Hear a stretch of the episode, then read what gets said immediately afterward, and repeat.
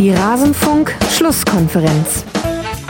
5-0 ist sehr, sehr schwer zu verdauen, aber klar verdient. Ich gratuliere meine Kollegen. Man muss klar sagen, das war eine Lehrstunde. Lucia hat es ja gerade gesagt. Wenn du gewinnst, hast du nichts richtig gemacht. Wenn du verlierst, hast du alles falsch gemacht. Also von daher, das ist bei Trainern so. Ja, wir sind diejenigen, die immer alles abbekommen. Dem stellen wir uns. Ob das in der Form, wie das war, nicht nur bei mir, sondern sicherlich auch bei anderen Trainern, ob das so sein muss, stelle ich mal in Frage. Aber anscheinend ist das in der heutigen Zeit so und äh, viele geben sich damit zufrieden, ich nicht, weil ich glaube, wir sind alle Menschen und jeder muss an sich den Anspruch haben, das, was ich nicht möchte, dass mir einer antut, tue ich auch keinem anderen an. Das ist das Wort zum Sonntag. Alles zum letzten Bundesligaspieltag. Der Nico Kovac Imperativ zum Sonntag und damit hallo und herzlich willkommen hier in der Rasenfunk Schlusskonferenz Nummer 219 zu diesem 28. Bundesligaspieltag und wie ihr es eben schon im Intro gehört habt, wird es heute unter anderem um das Spiel des FC Bayern gegen Borussia Dortmund hören. Lucien Favre sprach von einer Lehrstunde und Nico Kovac konnte den Sieg nicht ganz auskosten, ohne nochmal über die Medienberichterstattung etwas zu philosophieren. Und das wollen auch wir tun und wir wollen uns auch auf das Spiel beschränken hier in dieser Sendung und ich freue mich sehr, die perfekten Gäste dafür bei mir begrüßen zu dürfen. Zum einen Boris Dawidowski von schwarzgelb.de, er ist auch freier Mitarbeiter bei der Rheinischen Post, bei Twitter at Dawidowski-B und hat logischerweise ein bisschen den Fokus auf Borussia Dortmund. Hallo Boris. Moin Max, freut mich, dass ich wieder dabei sein darf. Und äh, was der Nico Kovac gerade nicht gesagt hat, ich komme nach diesem Wochenende auch langsam wieder auf mein Leben klar. Ist schwer, aber äh, es geht schon wieder irgendwie. Den O-Ton hätte ich sogar noch in der Hinterhand, aber des, dem wollen wir uns später widmen. Ist aber schön zu hören, dass du dennoch klarkommst in deinem Leben. Es ist ja auch dann doch nur Fußball, sagte der Mann, der jetzt gleich drei Stunden mit euch über Fußball sprechen möchte. Unter anderem nicht nur mit dir, sondern auch mit Justin Kraft von mirsanrot.de, der at lahmsteiger.de auf Twitter. So sollte er euch allen schon bekannt sein. Servus, Justin. Servus, schön, dass es endlich mal geklappt hat. Ja, die Freude ist auch meinerseits, nachdem ich ja auch schon im Mir sein Rot Podcast sein durfte. Dann nehmt ihr heute Abend auch eine Folge auf.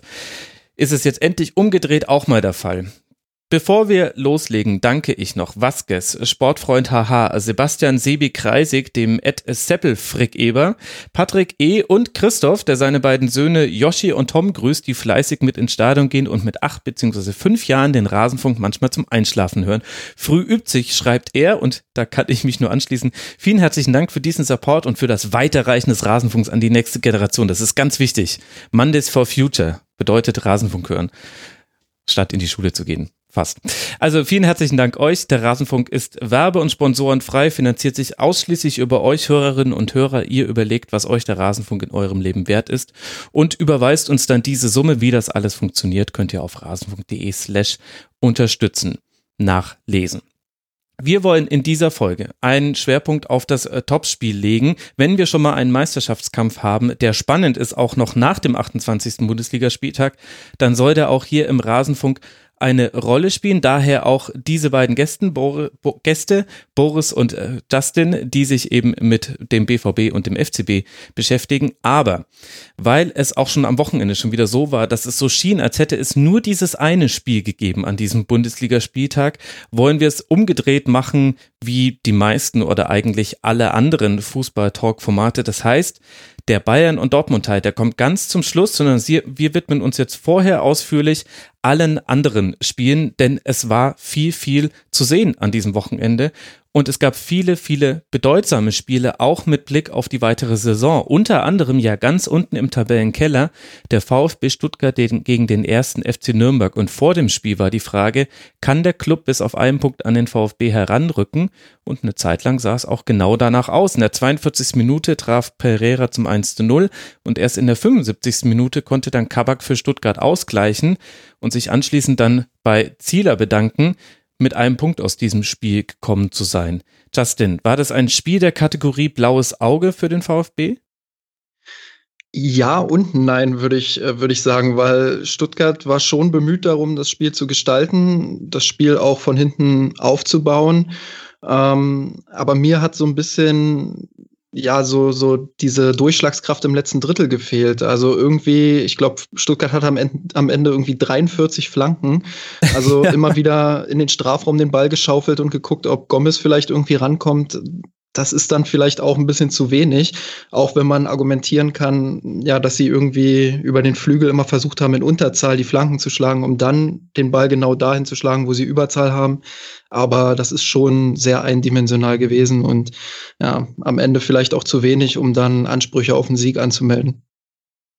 Wobei es ja auch noch die eine Chance gab, die Martinia dann äh, vereitelt hat, äh, kurz vor Schluss. Also auch Martinia hat da eine gute Partie gemacht und seinerseits auch seinem Verein noch den Punkt gerettet. Boris, wie würdest du das Spiel einschätzen? Wo hast du die größeren Vorteile gesehen? Beim Club, beim VfB? Ist es unentschieden folgerichtig und gerecht? Also zu meiner äh, großen Schande muss ich gestehen, dass ich das Spiel nicht über die ganzen 90 Minuten gesehen habe.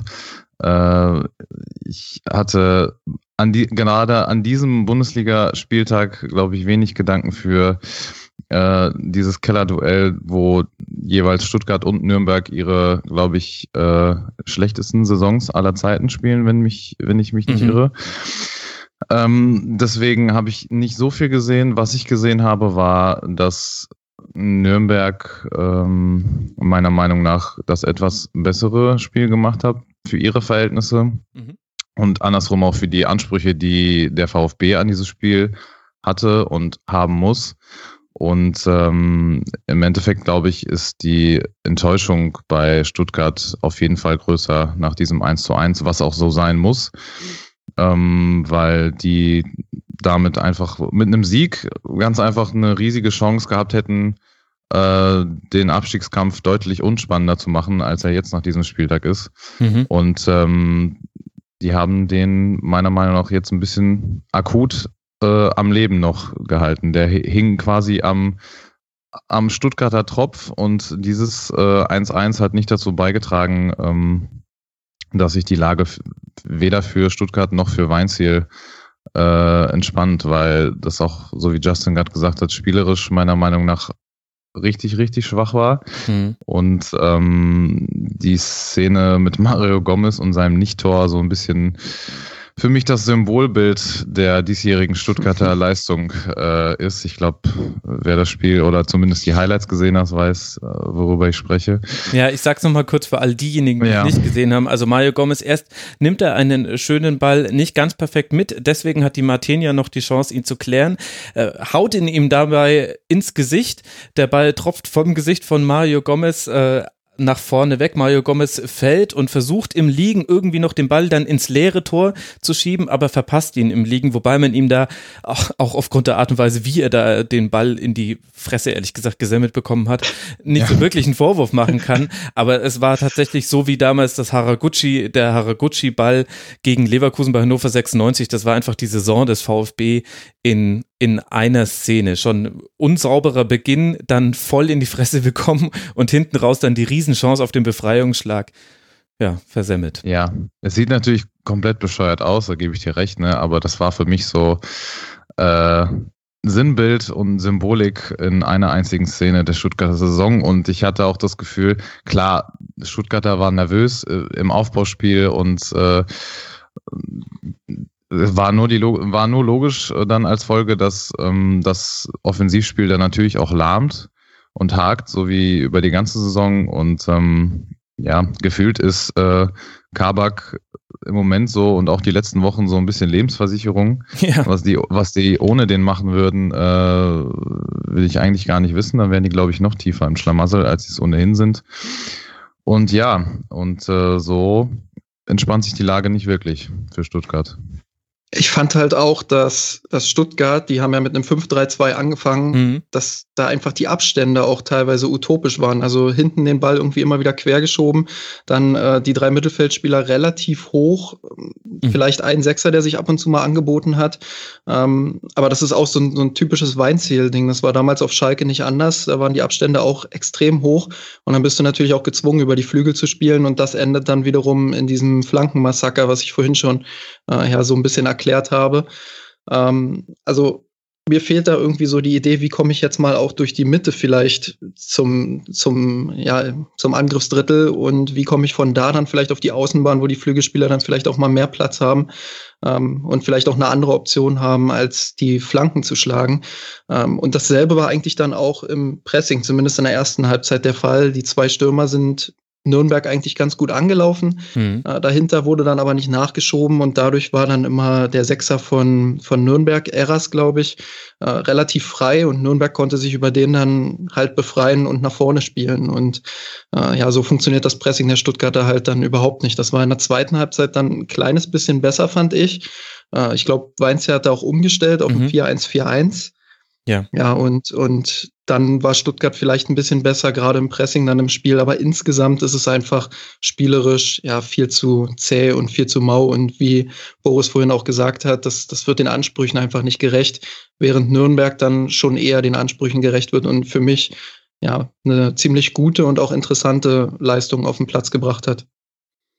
Ja, und fast Nürnberg die Mannschaft, die sich dann noch mehr ärgern muss, jetzt nicht nur wegen der Tabellenkonstellation, so sind es eben weiter vier Punkte auf den VfB, aber weil man eben so nah dran war und weil der Club schon sehr viel, sehr gut gemacht hat in der Partie. Also nicht nur nach vorne mit Pereira, der ein gutes Spiel gemacht hat mit vier Abschlüssen, drei davon aufs Tor, zwei Chancen hat er noch kreiert, hat alle seine Dribblingsversuche gewonnen. Messidjan hat noch ordentlich aufgedreht, vielleicht in der einen oder anderen Situation ein bisschen zu eigensinnig sogar noch nach seiner Einwechslung, aber eben auch hinten raus. Also zu diesen vielen geschlagenen Flanken, 43, davon kamen neun übrigens an für all die Statistikfreunde da draußen, gehört ja zum einen, dass du den Gegner auf den Flügel zwingst. Das hat, das hat Nürnberg mit einer sehr, sehr konzentrierten Defensivleistung mal wieder geschafft. Das ist unter Boris Schommers jetzt so ein bisschen mit ganz, ganz wenigen Ausnahmen der rote Faden, der sich durch die Saison zieht. Und dann das andere aber auch, wie du in der Mitte stehst. Also die Flanken sind ja auch okay, wenn die Achter Esswein und Zuber, also die vor allem in der ersten Halbzeit als Achter spielen sollten, wenn die nachstoßen in den Strafraum, dann kannst du zweite Bälle gewinnen. Aber da hatte, hatte der Club immer eine Überzahl. Er hatte 36 klärende Aktionen, davon waren 33 im eigenen Strafraum. Also das zeigt schon Mühl, Everton, auch Erras, der hat sich dann oft fallen lassen, hat, äh, stand im Rückraum des 16ers. Die haben da wirklich auch einfach eine gute Partie gemacht und dass dann irgendwie einer der Bälle mal durchrutscht und es ein 1 zu 1 gibt, wieder von äh, Kabak nachdem er schon gegen Hannover zwei wichtige Tore zum 2 und 3-0 gemacht hat.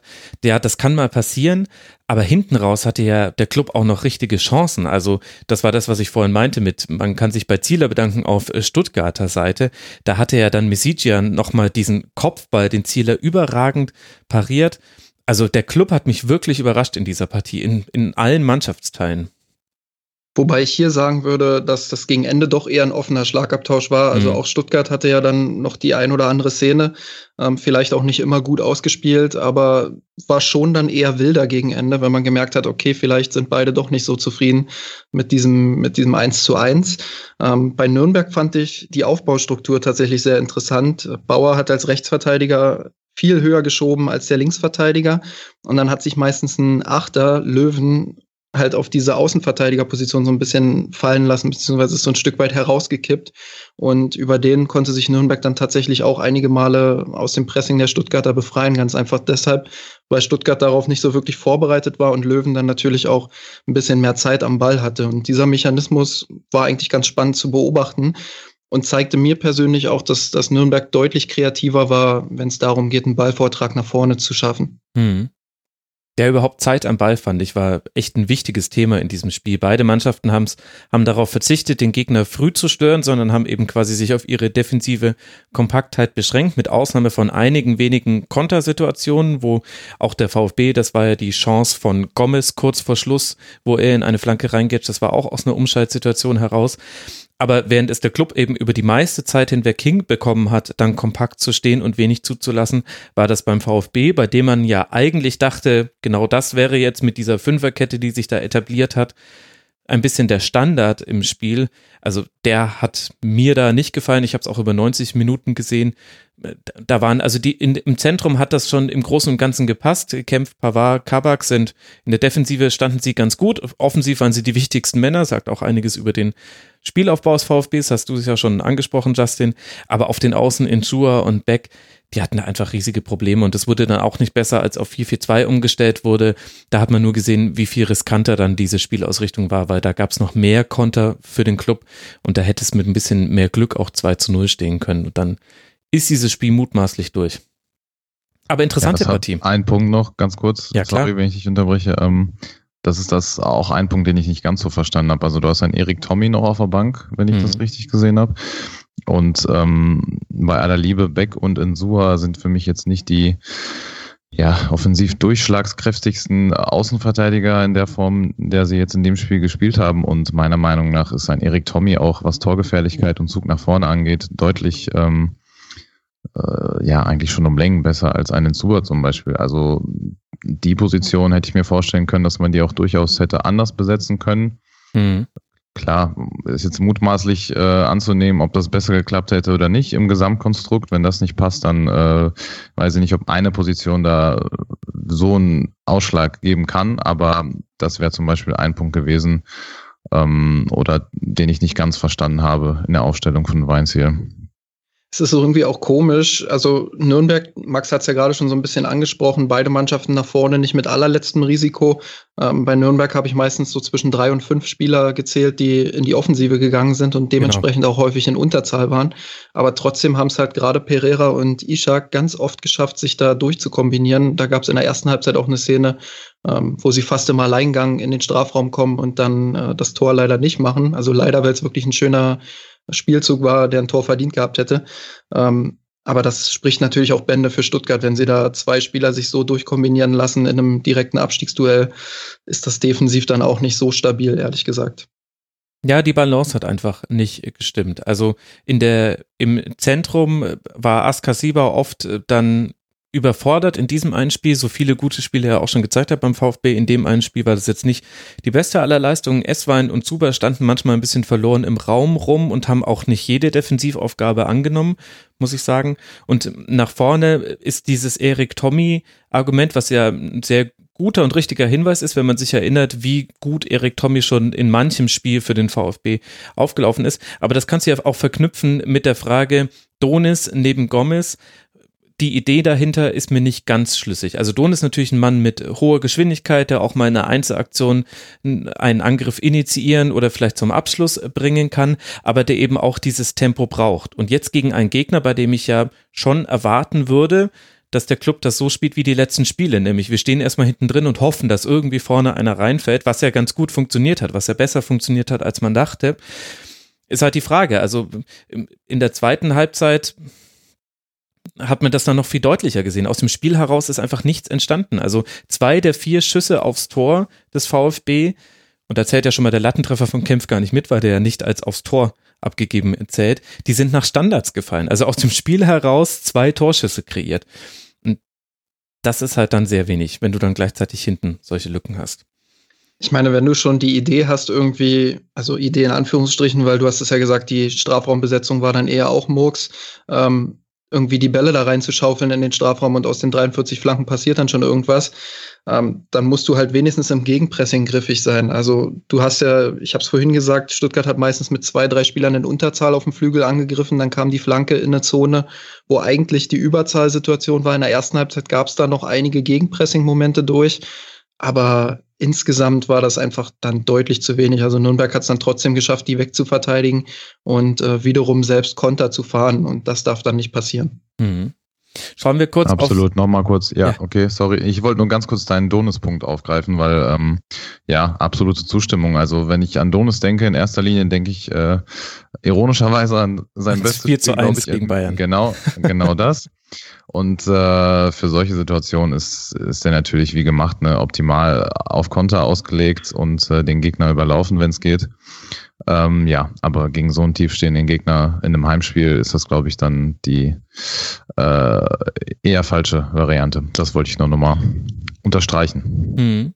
Schauen wir kurz aufs Restprogramm der beiden Mannschaften. Der VfB hat jetzt noch drei Heimspiele gegen Leverkusen, Gladbach und Wolfsburg. Das heißt allesamt Mannschaften, die ums internationale Geschäft spielen und Auswärtsspiele in Augsburg, in Berlin und auf Schalke. Das heißt zwei direkte Konkurrenten auswärts, Augsburg und Schalke und Hertha, die so ein bisschen herummeandern und nicht wissen, was in dieser Saison noch so aus ihren werden soll.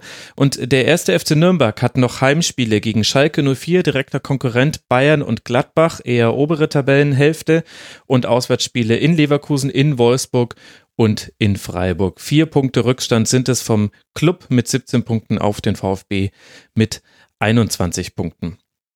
Und dass wir zwischendurch an diesem Nachmittag des 28. Spieltags am Samstag die Situation hatten, dass alle Mannschaften unten drin in einem Korridor von drei Punkten lagen, hatte unter anderem mit dem Verlauf der Partie VfL Wolfsburg gegen Hannover 96 zu tun, denn dort führte Hannover mal wieder durch Hendrik Weidand mit 1 zu 0. In dem Moment hatten sie dann 17 Punkte, der Club war da auch noch vorne, hatte dann 19 Punkte und der VfB Stuttgart 20. Das heißt, unglaublich, dass bei diesem Schneckenrennen da unten es trotzdem mal kurz so eng war, hat auch jemand bei uns im Forum nochmal herausgearbeitet. Herzlichen Dank dafür.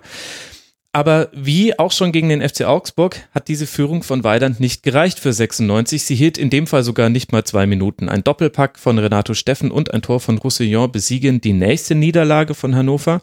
Und damit hat man in der Rückrunde bisher sage und schreibe drei Punkte geholt. Boris, gab es denn dennoch gute Ansätze bei 96 zu sehen? Ja, definitiv. Und ähm, ehrlich gesagt haben die mir ein bisschen leid getan. Ich habe das Spiel fast, fast komplett nochmal gesehen. Ähm, Hannover hat sich extrem, extrem teuer verkauft. Ähm, mindestens eine Stunde lang waren die meiner Meinung nach auf jeden Fall die bessere Mannschaft. Ich habe nicht wirklich verstanden, warum sich die Wolfsburger so schwer damit getan haben, ähm, die Hannoveraner zu bespielen, aber ähm, ich fand Hannover, ich habe jetzt nicht so viele Spiele gesehen von Hannover diese Saison zugegebenermaßen, aber von dem, was ich so auf dem Schirm hatte in der letzten Zeit, mhm. fand ich, ähm, war das auf jeden Fall eines der eher besseren, wenn nicht sogar phasenweise ähm, das beste Spiel und ich fand das 1-0 durch Weiland ist dann klar durch überragenden Pass. Ich bin mir nicht ganz sicher, ich glaube von Haraguchi müsste das gewesen sein. Äh, nee, von Maina, sorry. Genau. Mhm. Ähm, genau, Maina spielt einen überragenden Pass auf Weidand in die Gasse und der macht das auch 1A, 1A Abschluss und ähm, völlig verdient in Führung gegangen. Und wenn ich mich dann nach im Anschluss richtig als Lippenleser äh, äh, angetan habe, dann ähm, hat er laut und deutlich zu hören äh, gegeben, wir steigen nicht ab. Also ähm, hat er dann Richtung Fankurve äh, rausgeschrien, äh, voller Emotionen. Und ich glaube, ähm, so sind die Hannoveraner auch äh, ins Spiel gegangen, dass sie, die waren überzeugt und richtig eingestellt und dass die ähm, auf jeden Fall da was holen hätten können. Hm. Und äh, lange Zeit sah das auch ganz gut aus. Und äh, ich fand, Wolfsburg war nicht die bessere Mannschaft und hat am Ende trotzdem irgendwie 3-1 gewonnen und äh, ich glaube 96 äh, hadert so ziemlich damit jetzt die Woche über, weil da wäre auf jeden Fall viel, viel mehr drin gewesen. Ich würde dem tatsächlich so ein kleines bisschen widersprechen und zwar dahingehend, dass ich Hannover gerade in der Anfangsphase der Partie gar nicht so sehr als bessere Mannschaft gesehen habe. Ähm, Hannover hat im 4-5-1 mit einem sehr tiefen Block verteidigt und ähm, hat eigentlich kaum was kreiert. Ich glaube, der erste Torschuss war dann auch gleich das, das 0 mhm. zu 1. Ähm, Wolfsburg hatte zur Pause 7 zu 3 Abschlüsse. Das kann natürlich, das muss nicht immer was bedeuten. Es kommt auch auf die Position der Abschlüsse an. Also ich fand Wolfsburg jetzt auch nicht wirklich doll. Also die waren auch sehr behäbig und ideenlos in ihrem Spiel. Aber Hannover hat halt auch nicht wirklich herausragend verteidigt, fand ich. Also die standen zwar tief, hatten aber bis zur 30. Minute irgendwie nur eine Zweikampfquote von rund 20 Prozent. Ähm, die kamen mir ein bisschen undiszipliniert auch vor, haben sich leicht herausziehen lassen. Bloß Wolfsburg hat das alles viel zu wenig ausgenutzt und hat es nicht geschafft, dann ähm, die Ketten entsprechend auseinanderzuziehen, obwohl es ja möglich war. Ähm, wie später auch das Tor äh, von Steffen zum 2-1 dann in der zweiten Halbzeit gezeigt hat. Aber mhm. nach einer halben Stunde war Hannover dann mit dem Tor im Rücken dann auch deutlich besser drin, fand ich. Ähm, in der zweiten Halbzeit hatten sie in der Phase von der 45. bis zur 60. Minute meiner Meinung nach ihre, ihre beste Zeit da in diesem Spiel. Da haben sie auch 3 zu 0 Abschlüsse gehabt, ähm, haben auch mehr nach vorne sich getraut und Wolfsburg auch deutlich mehr abverlangt. Aber insgesamt würde ich schon sagen, es war vielleicht besser als die letzten Wochen, aber es war nicht so, dass ich sage, mit dieser Leistung ähm, schaffen sie es, die Klasse am Ende noch zu halten. Und ja, dementsprechend würde ich da schon ein Stück weit widersprechen. Ja, vielleicht, vielleicht mache ich mal die These aus beiden. Ich glaube, beide Mannschaften haben für den Gegner viel zugelassen und zumindest beim VfL überrascht das eher als bei Hannover 96, die jetzt ja nach diesem Spieltag bei 65 Gegentreffern stehen. Also da wusste man schon vorher, das, da, da könnte es die ein oder andere. Das ist schon krass. Ja, genau, ist auch zu viel. Also die 14 Punkte und die drei in der Rückrunde, das ist kein Zufall. Und ich glaube, also beide haben viel zugelassen, das heißt, beide haben kein perfektes Spiel gemacht, bei weitem nicht. Aber es gab quasi einen Qualitätsunterschied in einem Mannschaftsteil, der beide Mannschaften unterschieden hat. Und das ist der Sturm. Während Hannover 96 sogar die Chancen noch hatte, nochmal ein zweites Tor zu kassieren und Haraguchi dann einfach nicht auf Müller querlegt, zum Beispiel in der einen hm. Szene, mhm und dann an Perwan, der ja den verletzten Castells ersetzt hat, ist es auf der anderen Seite so, dass nicht nur der VfL direkt antwortet auf den Rückstand und Steffen mit dem Hinterkopf äh, da relativ unbedrängt einen schönen Ausgleichstreffer erzielen kann, sondern dass eben dann auch die folgenden Chancen, von denen es ja nicht viele gab für den VfL, dass die einfach verwertet wurden. Also dieser Pass von Ginczek auf äh, Steffen vom 2 zu 1, wunderbar gespielt und dann in der 78. wenige Minuten danach ähm, verliert Roussillon ersten Ball. Äh, er, Mali, er sprintet ihn dann für ihn, legt ihn zurück auf Roussillon, der im Rückraum völlig frei ist und er macht ihn halt einfach. Und das war für mich eigentlich der entscheidende Unterschied. Es haben beide defensiv kein gutes Spiel gemacht, bei weitem kein perfektes Spiel. Aber in der Offensive hatte Wolfsburg die Qualität, seine Chancen zu nutzen und Hannover 96 gegen die Qualität ab. Ja, kann man so unterschreiben, glaube ich. Ich wollte nur mal kurz anmerken, dass also das, was Haraguchi da gemacht oder eher nicht gemacht hat, das ist, also das ist in Hannovers Situation natürlich schon beinahe fahrlässig. Ne? Also ähm, ich, ich weiß nicht mehr genau, ich glaube, das wäre dann das 2-0 gewesen, kann das sein? Oder stand 2-1 wäre es dann gewesen. Okay, ja gut, aber nichtsdestotrotz, ähm, ja, also ich weiß nicht, da gibt es, glaube ich, keine Ausrede, den Ball nicht quer zu spielen. Als, als Stürmer oder als offensive Außen und äh, ich würde behaupten, Haraguchi spielt jetzt nicht erst seit äh, einem Jahr Fußball und äh, war in meinen Augen auch immer relativ ähm, von Qualität geprägt sein Spiel, aber das war echt, äh, das war echt krass. Das habe ich mir mehrmals angeguckt und dachte mir echt so, puh, so, ähm, ja, steigst du da noch ab. Leider. Vor allem, er hat bei einem Trainer gelernt unter Pardadei, bei dem das eine der wichtigsten Grundlagen des Angriffsspiels ist. Spielt ja. eure Angriffe aus, so lange, bis die Wahrscheinlichkeit, dort zu erzielen, maximal hoch ist. Also, und äh, Haraguchi ist jetzt bis auf so eine ganz kurze Phase bei Hertha, wo er, glaube ich, mal zwei Tore in zwei Spielen nacheinander gemacht hat und man kurz dachte, er hätte irgendwie in Japan sich da was antrainiert in der Sommerpause, ist er jetzt auch nicht durch Torgefahr aufgefallen. Also er hat jetzt den Abschluss auch nicht genommen in dem äh, Bewusstsein, ich habe schon 150 Bundesligatore gemacht, das ist jetzt Nummer 151. Also ja, gehe ich bei deiner Kritik mit. Das hat mich auch sehr irritiert und hilft halt Hannover in der Situation logischerweise überhaupt nicht. Nee, gar nicht. Ganz kurz noch zu, zu Wolfsburg. Ähm, ich fand halt, dass sie bemüht waren darum, ähnlich auch wie Stuttgart, vielleicht nochmal auf einem ganz anderen Niveau ähm, vernünftig aufzubauen hinten. Mhm. Das ist mir schon aufgefallen. Also Wolfsburg war sehr bemüht darum, ähm, auch mit Kurzpassspielen nach vorne zu kommen, mitunter. Aber es haben halt auch wieder irgendwie die Anspielstationen zwischen den Linien gefehlt. Und dafür fand ich das 2 zu 1 sehr exemplarisch. Ähm, da war Ginzek gerade auf dem Platz irgendwie ein paar Minuten und er macht eine wunderbare Bewegung zwischen die Linien, wird, wird sofort angespielt, kann Steffen dann direkt in die Tiefe schicken und damit war Hannover dann einfach komplett überfordert und das waren halt die Szenen, die waren viel zu wenig im Wolfsburger Spiel drin. Also da hat man gesehen, Wolfsburg kann es ja eigentlich. Die können ja sich zwischen mhm. den Linien auch bewegen. Die haben auch die Spieler dafür, die technisch durchaus in der Lage sind, dann die Pässe dafür zu spielen. Aber die Läufe kamen halt viel zu wenig. Also ohne Ball war dann einfach viel zu wenig Bewegung im eigenen Ballbesitzspiel in den meisten Phasen. Und ähm, das war so ein bisschen das, was ja vielleicht auch zwischen der 45. und 60. Minute dazu geführt hat, dass Hannover dann die bessere Mannschaft in dieser Phase war. Ähm, also das ist insgesamt einfach zu behäbig, zu statisch und wenn sie es häufiger so machen würden wie beim 2-1, ähm, ja, dann, dann könnte man auch viel eher rechtfertigen quasi, dass sie in der Tabelle doch relativ weit oben stehen, was ja vor der Saison auch wenige erwartet hätten. Also da fand ich einfach, da hat man dann kurz gesehen, warum sie da stehen, wo sie aktuell stehen und eben nicht unten drin. Mhm. Ja, das stimmt. Und so ist es halt dann auch einfach sehr vom Flügelspiel abhängig. Also Roussillon hat nicht nur wegen seines Treffers mal wieder eine gute Partie gemacht. Er ist immer noch der wichtigste Vorlagengeber, hat wieder drei Chancen kreiert, unheimlich viele Flanken aus dem Halbfeld. Ist auch ganz interessant, wann Roussillon schon die Flanke schlägt. Das ist was, was man in der Bundesliga fast vergessen hat, dass man so Willi Sagnol-mäßig einfach im Grunde mit dem zweiten Ballkontakt, wenn der Gegenspieler noch nicht ganz in seiner Balance steht, einfach schon die Flanke außen rumziehen kann und mhm. halt innen drin Weghorst. Ich meine, er hatte zwei Chancen, hatte da auch einmal ein bisschen Pech im Timing Timing beim Hereinrutschen. Aber schon ganz interessant. Und William hat auch eine starke Partie gemacht, äh, zusammen mit Steffen, auf, aber halt auch Flügelspieler. Im Zentrum war defensiv Gia Vogi, hat das ganz gut gemacht. Aber Rex Bicai, Memedi, das, da fand ich auch, dass es da zu wenig war insgesamt, um einfach die Lücken, die es dann bei Hannover 96 auch einfach gibt, zu nutzen. Aber vielleicht ist Ginczek da ja jetzt dann für die kommenden Aufgaben. Eine Option da vielleicht noch mal eine kleine Statistik zu, zu diesem ganzen Quergeschiebe von Dortmund insges äh, von Dortmund sage ich schon, von, von Wolfsburg. Na.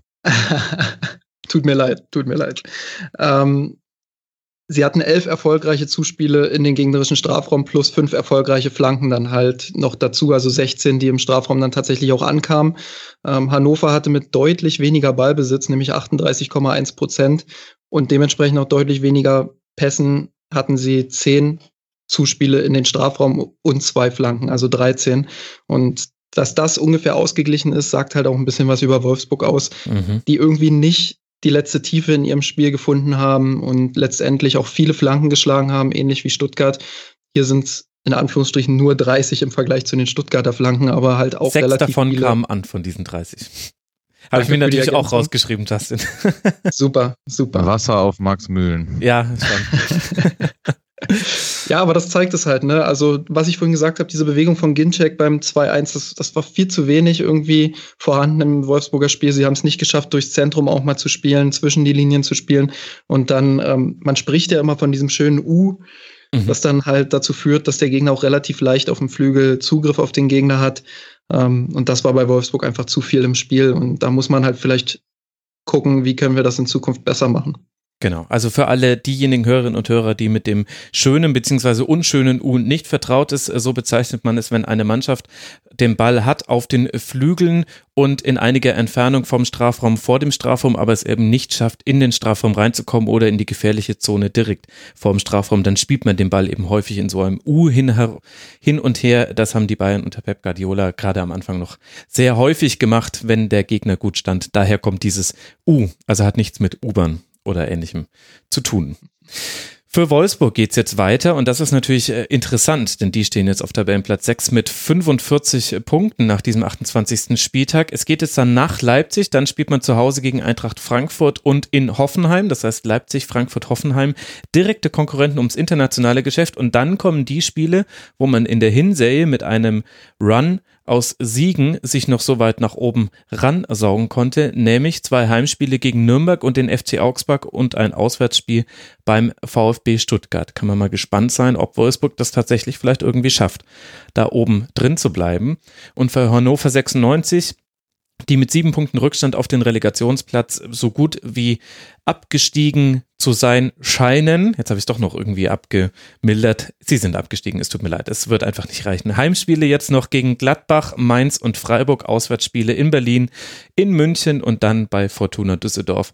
Und da wird man sich dann vermutlich verabschieden aus dieser Liga.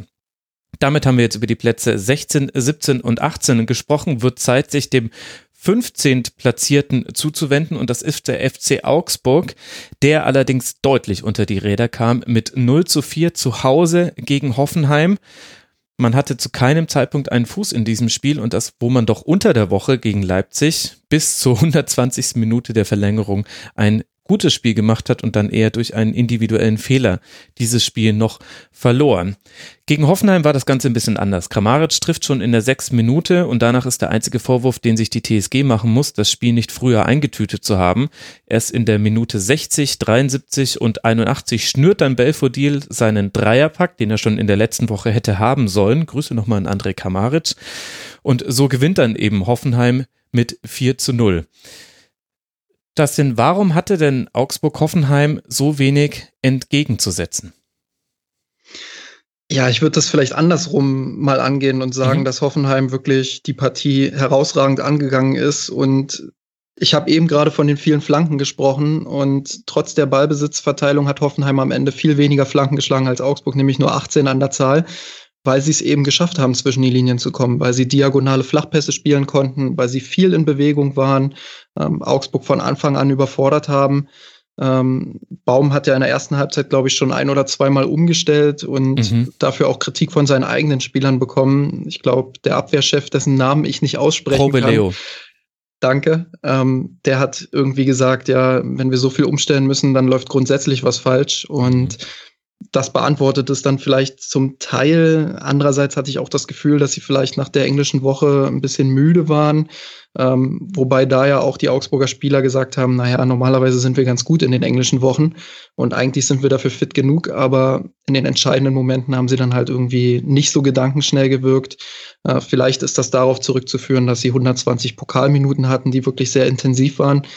Aber nochmal, also Hoffenheim spielt in dieser Saison viel, viel besser, als es ähm, ja der Tabellenplatz am Ende vielleicht sagt mit Platz 7. Und ich finde einfach, dass sie gerade im Offensivspiel unglaublich gut sind. Sie haben nach den Bayern auch pro Spiel die meisten Abschlüsse mit 17,5. Hm. Ähm, sie stehen bei Expected Goals, zumindest nach Understat, auf Platz 2 hinter den Bayern mit 64,4.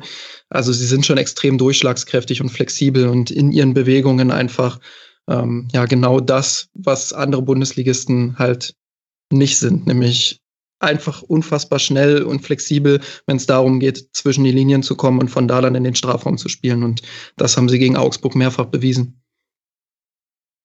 Okay, dem kann man natürlich allem nicht widersprechen. Hoffenheim spielt eine sehr, sehr starke Runde und jetzt in den letzten beiden Spielen hat sich das jetzt auch mal in den Toren dargestellt, was vorher ja so ein bisschen das Problem war, gerade die Chancenverwertung. Aber Boris, vielleicht an dich mal die Frage, Jetzt steht es ja trotzdem bis zur 61. Minute nur in Anführungszeichen 0 zu 1. Dazwischen liegt eine Halbzeit, dazwischen liegen verschiedene Umstellungen. Also Reese Oxford zum Beispiel wurde schon in der 27. Minute ausgewechselt.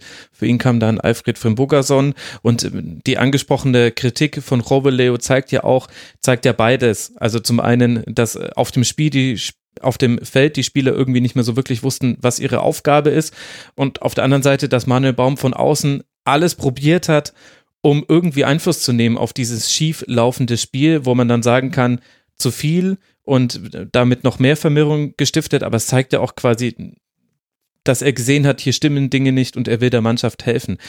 Und wenn ich jetzt mir aber dann angucke, was der FCA offensiv zustande gebracht hat, dann sehe ich keinen einzigen Torschuss, nur fünf Abschlüsse aus dem Spiel heraus, 0 zu 9 Torschüsse waren es dann am Ende und vor allem, und das finde ich noch schlimmer als die Zahlen, auch keine Idee. Also in der Hinrunde gab es eine ganz gute Phase von Augsburg in Spielen gegen Dortmund, Leipzig und Hannover. Und erst danach kam dann wieder ähm, die, die schwächere Phase mit vier verlorenen Partien. Und man hört, holte nur noch zwei Punkte bis zur Winterpause. Und in dieser Phase der Saison droht das ja wieder ähnlich zu werden. Also können wir gleich noch drüber sprechen, über das Restprogramm. Aber ich sehe vor allem auch gerade keine Idee mehr beim FC Augsburg. Ja, ich auch nicht, wenn ich ehrlich bin. Ähm, ich stecke jetzt nicht so tief drin in Augsburg-Saison, außer dass ich äh, weiß, dass die ausgerechnet natürlich im Spiel gegen Dortmund, äh, gegen uns, absolut anders aufgetreten sind als äh, gegen Hoffenheim. Mhm. Gegen Hoffenheim weiß ich nicht, ob man den Auftritt außer mit dem Wort oder mit den zwei Wörtern vielleicht eher relativ katastrophal einfach zusammenfassen kann. Wenn ich, ich würde den Kollegen Chovelo heißt der, glaube ich, mhm. ich nenne ich nenn ihn einfach Jeffrey, dann weiß jeder vielleicht trotzdem, wer gemeint ist, zitieren darf, wenn dein Abwehrchef sagt, ich zitiere, ich habe gar keine Ahnung, was wir heute gemacht haben. Wir haben oft umgestellt von Angriffspressing aufs Mittelfeldpressing, aber du musst eine Sache machen und nicht etwas dazwischen. Wenn du in der ersten Halbzeit dreimal umstellen musst, zeigt das, dass es nicht klappt. Wir hatten einfach keine Lösung für das Spiel von Hoffenheim es sah aus, als ob wir keine gemeinsame Idee hatten. So, alles, was du gerade gesagt hast, Max, ist in dieser Antwort oder in diesen drei Sätzen, die dein eigener Abwehrchef sagt. Man könnte jetzt meinen, der Kollege will bald auch nach Frankfurt wechseln, wie ein gewisser anderer vor ihm. Mhm. Das würde ich jetzt aber mal nicht annehmen. Und das sagt eigentlich schon alles aus. Ich habe ehrlich gesagt für dich auch keine plausible, logische Erklärung für das, was Augsburg da gerade spielt oder nicht spielt. Aber wenn man zum Beispiel auch bedenkt, dass Hoffenheim defensiv jetzt und eine und vor allem in der Balance zwischen Defensive und Offensive jetzt nicht die ausgeglichenste Mannschaft ist äh, der Saison, heißt, sprich auch nicht wirklich relativ, also relativ viele Gegentore auch bekommt. Mhm. Und Augsburg ja auch durchaus in der Lage ist, äh, Tore selber zu erzielen, vor allem in den Spielen, die du gerade angesprochen hast, in der ersten Saisonphase und das jetzt aber absolut nicht klappt, zu keiner Phase des Spiels irgendeine Intensität auf den Platz bringen kann, offensive Ideen und dann gepaart mit defensiv katastrophalem Abwehrverhalten. Und Reese Oxford war da für mich äh, wirklich die ärmste Sau auf dem Feld, dass er da nicht mal nach einer halben Stunde vom Platz gehen muss, hat davor, glaube ich, auch ähm, eine längere Zeit auch nicht gespielt mhm. und ähm, ja, wird dann gegen so eine Offensivmaschine wie gegen die TSG direkt reingeworfen. Kann man natürlich machen.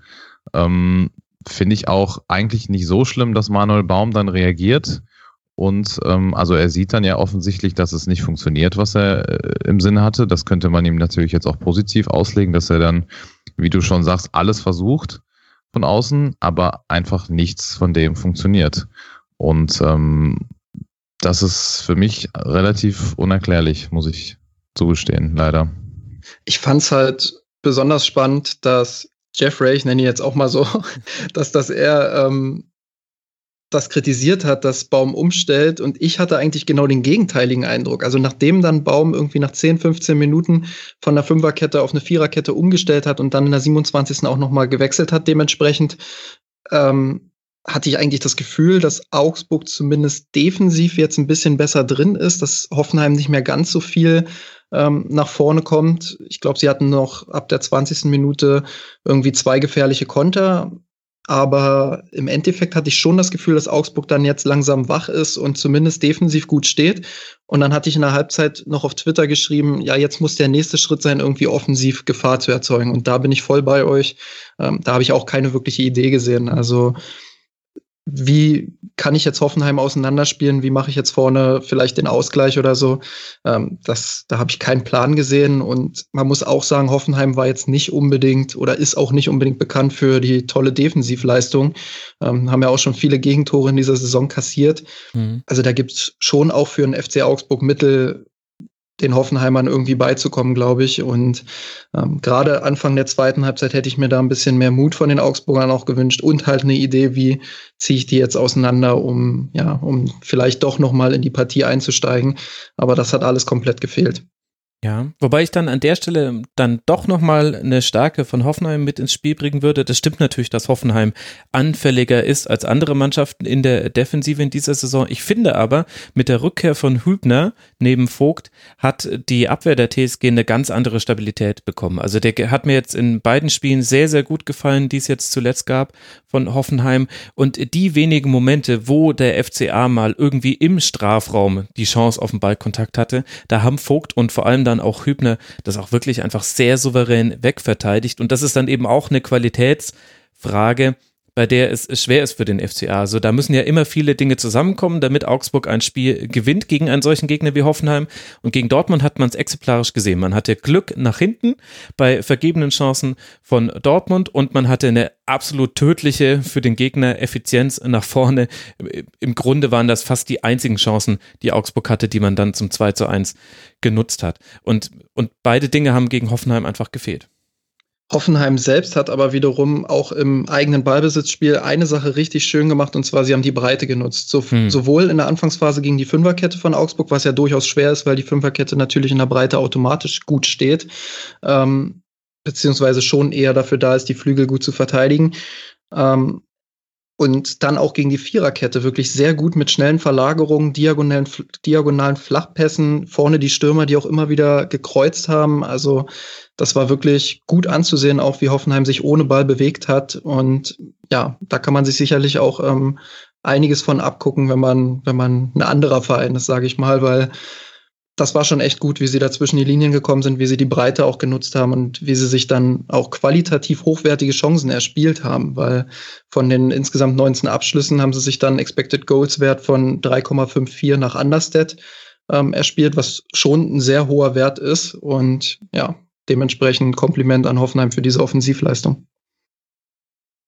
Absolut, da spielen sich so einige Spieler in den Vordergrund. Nicht nur Belfodil jetzt mit seinem Hattrick, auch Andrej Karmaric, auch in dieser leicht zurückgezogenen Rolle. Der ist sowohl Vollender von Chancen als auch Initiator von Chancen. Nico Schulz sowieso eine starke Saison, die mir bei in diesem Spiel absolut überragend fünf äh, Chancen kreiert, zwei eigene Abschlüsse gehabt hatte, die meisten Ballkontakte aller Spieler auf dem Feld. Da gibt es so einige, wo in meinem Kopf ehrlich gesagt dann schon Gedankenspiele lostreten. Könnte da nicht auch der ein oder andere zum Beispiel sehr gut zum BVB passen. Also so ein Demirbay da noch als Option zu haben oder ein Kramaric vor allem. Ja, da geht ja. bei mir los im Hinterstübchen. Ja, der Demirbay war ja schon mal bei uns, ne? Von daher könnte es ganz gut passen. Ja, aber absolut, so ein Kramaric, äh, ich glaube, der war ja vorher bei Leicester in England und hat da schon, also nicht ganz so auf sich auffällig gemacht, aber war in meinen Augen auch immer ein guter Spieler schon. Ähm, ja, manchmal noch ein bisschen zu lax in seiner Chancenverwertung, aber dass es ein top-offensiver Spieler ist, klar, kein Zweifel. Und ich glaube für viele Mannschaften sehr interessant. Ja, absolut. Also ein tolles Niveau, was die TSG aktuell erreicht. Für die es jetzt dann äh, zu Hause gegen Hertha BSC weitergeht. Interessant sind auch noch die beiden weiteren Heimspiele für Hoffenheim. Man spielt nämlich auch noch gegen den VfL Wolfsburg und Werder Bremen zu Hause. Auswärts dann in Gladbach und dazwischen noch auf Schalke und bei Mainz 05. Das heißt, allein diese beiden Heimspiele gegen Wolfsburg und Werder könnten für Hoffenheim dafür sorgen, dass man noch mindestens ein Plätzchen weiter nach oben springt. Aktuell Tabellenplatz 7 mit 44 Punkten, davor Wolfsburg mit 45 Punkten, Werder aktuell hinter der TSG mit 43 Punkten. Und für den FC Augsburg, der jetzt weiter vier Punkte Vorsprung hat, auf den VfB aus Stuttgart, beziehungsweise ein Punkt weniger ist es jetzt eben. Vier sind es. Auf Platz 15 geht es jetzt weiter in Frankfurt, dann zu Hause gegen den VfB aus Stuttgart. Das wird dann eine ähnliche Konstellation, wie wir sie jetzt mit Stuttgart und Nürnberg hatten, nur mit anderer Geschmacksrichtung. Es geht dann um den Relegationsplatz und nicht um den direkten Abstieg. Ähm, dann geht es weiter gegen Leverkusen, Schalke, Hertha und Wolfsburg. Und wie schon gesagt, in der Hinrunde war das nicht die erfolgreichste Phase für den FC Augsburg. Da brennt, nee, ich will nicht sagen, da brennt die Bude. Ich habe jetzt extra das Wortspiel vermieden. Grüße an alle diejenigen, die das immer so ja. feiern. Aber wenn wir schon bei brennenden Bäumen sind, dann können wir jetzt zu Schalke 04 kommen. Und da ist es ja dann kein Wortspiel mehr. Denn denen will einfach kein weiterer Befreiungsschlag gelingen. Gegen die Eintracht gerät Königsblau früh in Rückstand, kann dann nach einem Freistoß ausgleichen, kassiert aber in der 99. Minute, beziehungsweise die Entscheidung war, glaube ich, in der 94. und bis zur Ausführung des Strafstoßes dauerte es dann nochmal bis zur 99. Minute in Unterzahl nach einem Handstrafstoß das 1 zu 2. Und natürlich wurde viel über diesen entscheidenden Treffer diskutiert. Da können wir sicherlich auch noch das eine oder andere Wörtchen dazu verlieren. Mich würde aber interessieren, Boris, äh, was kann man denn davon abgesehen zur Leistung von Schalke 04 sagen, wenn wir mal dieses Zustandekommen der Niederlage ausklammern? Puh, also schwierig. Ich habe es auch nicht ganz gesehen, aber zum großen Teil und ich bin klar, jetzt aufgrund meiner Neigung könnte man mir einen gewissen Bias vorwerfen, aber habe ich da nicht wirklich viel gesehen. Also aus Schalker Sicht wäre ich eher enttäuscht von dem Auftritt. Mhm. Ähm, klar, wie du schon sagst, mit dann so einem bitteren Ende, das haben nicht mal die verdient. Äh, so später noch ähm, quasi den Genickbruch zu bekommen. Aber ich fand bis auf das Tor was meiner Meinung nach auch so eher halb geschenkt war. Also Trapp kann da sicherlich auch eine bessere Figur machen und äh, generell kann man das auch besser verteidigen.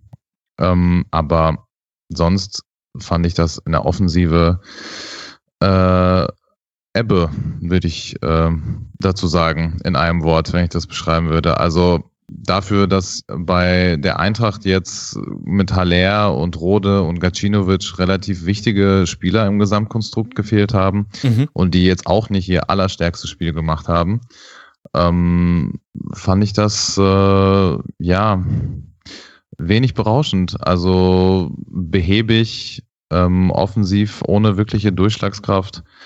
Ähm, und äh, ja, also mir fällt eigentlich relativ wenig dazu ein, weil bis auf wirklich das Tor, ähm, was Serda da mehr oder weniger geschenkt wird, ähm, habe ich da nicht wirklich viel gesehen. Und wenn, äh, wenn die Schalker keinen Nübel im Tor haben mhm.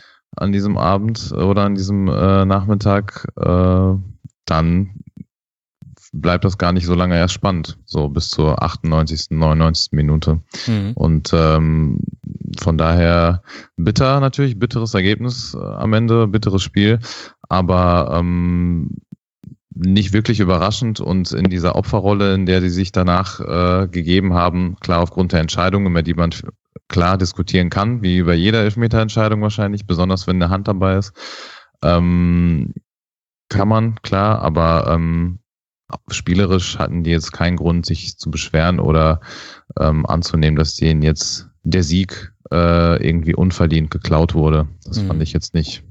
Das sehe ich prinzipiell genauso. Also Schalke spielerisch komplett mau nach Ballgewinn, auch überhaupt keine, kein Mut, irgendwie mal was zu probieren. Ähm, die Passquote war am Ende auch deshalb bei 59,9 Prozent, was ein katastrophaler Wert ist. Ähm, ja, weil sie einfach weil einfach, ich habe das Gefühl gehabt, da war keiner, der mal die Verantwortung übernommen hat, der gesagt hat, ich will den Ball, ich, ich fordere mhm. den jetzt auch mal, gib mir den Ball. So, und das war eher, ja, spiel mich lieber nicht an und äh, ich will nicht derjenige sein, der am Ende den Fehler macht, irgendwie zum Konter. Also, ich weiß nicht, das, das war insgesamt einfach zu ambitionslos auch. Und ja, ich habe Verständnis dafür, dass Schalke natürlich erstmal guckt, dass sie hinten irgendwie einigermaßen gut stehen. Gerade gegen eine Mannschaft, die jetzt äh, vorher schon 14 Pflichtspiele in Folge nicht, äh, nicht verloren hat. Aber da müssen ähm, sie das halt auch. Also die Anfangsphase ja. war ja fürchterlich. Ja, klar. Also das ist dann halt insgesamt einfach zu wenig. Und ich glaube, sowohl defensiv als auch in den Entlastungsphasen, in den eigentlichen Entlastungsphasen, einfach insgesamt zu mutlos. Und ich weiß nicht, also ich bin eigentlich kein Freund davon, da jetzt die große Psychologiekiste aufzumachen, aber es sah halt schon so aus, dass Schalke eine Mannschaft von unten halt ist und das ist bei, bei dem Etat, bei dem Kader halt immer wieder äh, ziemlich bemerkenswert. Aber klar, dann bist du halt da unten drin und dann sieht die Leistung am Ende so aus, wie sie da ausgesehen hat.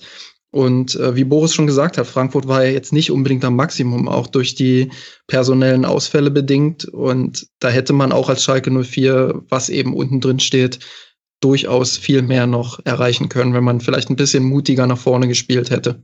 Aber mhm. das blieb ja komplett aus. Also für mich gerade gerade diesen Punkt, sorry, würde ich aber auf jeden Fall aufgreifen nochmal, das mit der mhm. Psychologie. Klar, das ist immer so ein bisschen äh, äh, Stammtischphilosophie, ja, kämpfen, beißen, kratzen und so weiter, ne, das ist klar, aber ich fand gerade in diesem Spiel hat man wirklich gesehen, in welcher Form sich gerade beide Mannschaften äh, befinden und mit welchem Selbstverständnis die Frankfurter gespielt haben. Klar, du brauchst Mut, um steile Pässe in die Spitze zu spielen und mal den gefährlichen Ball auch zu spielen. Aber alleine den Mut, das auch zu probieren, das, ich glaube, das generierst du nur aus Selbstvertrauen und dem Selbstverständnis, und dem wirklich dem eigenen Glauben an dich selber. Und obwohl die Frankfurter bei weitem nicht ihr bestes Spiel gemacht haben, hat man das einfach an Körpersprache und Körperhaltung und ähm, ja, diesem, ich will jetzt, absoluter Wille klingt immer so bescheuert, finde ich, aber in dem Fall fand ich, war das einfach so.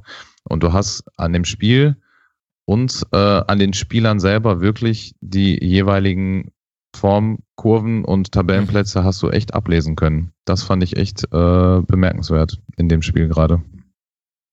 Absolut. Also Schalke 04 im, im Austrudeln dieser Saison, was in, was überall enden kann. Es sind fünf Punkte Vorsprung auf den VfB aus Stuttgart. Das ist die beste Nachricht, die es aktuell gibt. Aber da ist tatsächlich jetzt Nübel ist noch zu sehen. Sada war noch einer derjenigen, der am ehesten noch äh, gezeigt hat, er möchte den Ball haben, der auch am ehesten noch offensiv was gezeigt hat, sich dann aber eine saudämliche gelb-rote Karte in der 93. Minute abholt. Caligiuri nach Blitzheilung wieder da, hatte sofort die meisten Ballkontakte. Also das bestätigt ja im Grunde alles, was ihr gesagt habt. Aber in der Offensive absoluter Verzweiflungsmodus. Die Expected Goals aus dem freien Spiel heraus, heraus lagen bei 0,03. Also im Grunde, im Grunde ist das Tedesco-Fußball ohne das Pressing, was Tedesco initiiert hat, weil Pressing siehst du jetzt auch nicht mehr. Embolo stand manchmal ganz merkwürdig im Raum. Also das ist, das ist mir in der Zusammenfassung schon aufgefallen, dass ich mir gedacht habe, sag mal, was hat, was hat er denn kurz bevor die Szene hier einsetzt gemacht? Und dann habe ich es aber auf halbfeldflanke.de bei Carsten Jahn auch nachgelesen. Nee, das, das war wohl auch ein Common Theme in diesem, in diesem Spiel. Also das Pressing fehlt, defensiv ist die Stabilität nicht da. Die Anfangsphase von Eintracht Frankfurt grandios gespielt, von Schalke 04 aber auch sehr, sehr schlecht verteidigt.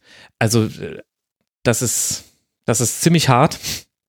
Und ähm, man fragt sich, wie das weitergehen soll bei Schalke 04. Die größte Hoffnung ist die Chancenlosigkeit der Mitkonkurrenten um den Abstieg. Es geht jetzt dann nach Nürnberg, dann hat man zwei schwere Spiele zu Hause gegen Hoffenheim und dann natürlich das Derby in Dortmund, bevor man dann hinten raus nochmal zwei Heimspiele gegen Augsburg und Stuttgart hat und auf diese Heimspiele bis dahin muss irgendwas passiert sein beim FC Schalke 04, dass man es irgendwie schaffen kann, den Abstand zu halten und um mehr geht's ja schon gar nicht mehr. Das zeigt ja schon, wo Schalke angekommen ist. Lasst uns aber dann auch noch ein, ein Wort über Eintracht Frankfurt verlieren, mehr als wie wir es jetzt schon gemacht haben. Also ihr habt schon angedeutet, es war nicht die beste Leistung der SGE, zum Teil auch erklärbar mit wichtigen Spielern, die gefehlt haben, aber dennoch ja klares Chancenplus. Und wir hatten ja auch vorhin schon erwähnt, wenn da nicht ein Nübel im Tor steht, dann kann das eine ganz andere Richtung nehmen, dieses Spiel.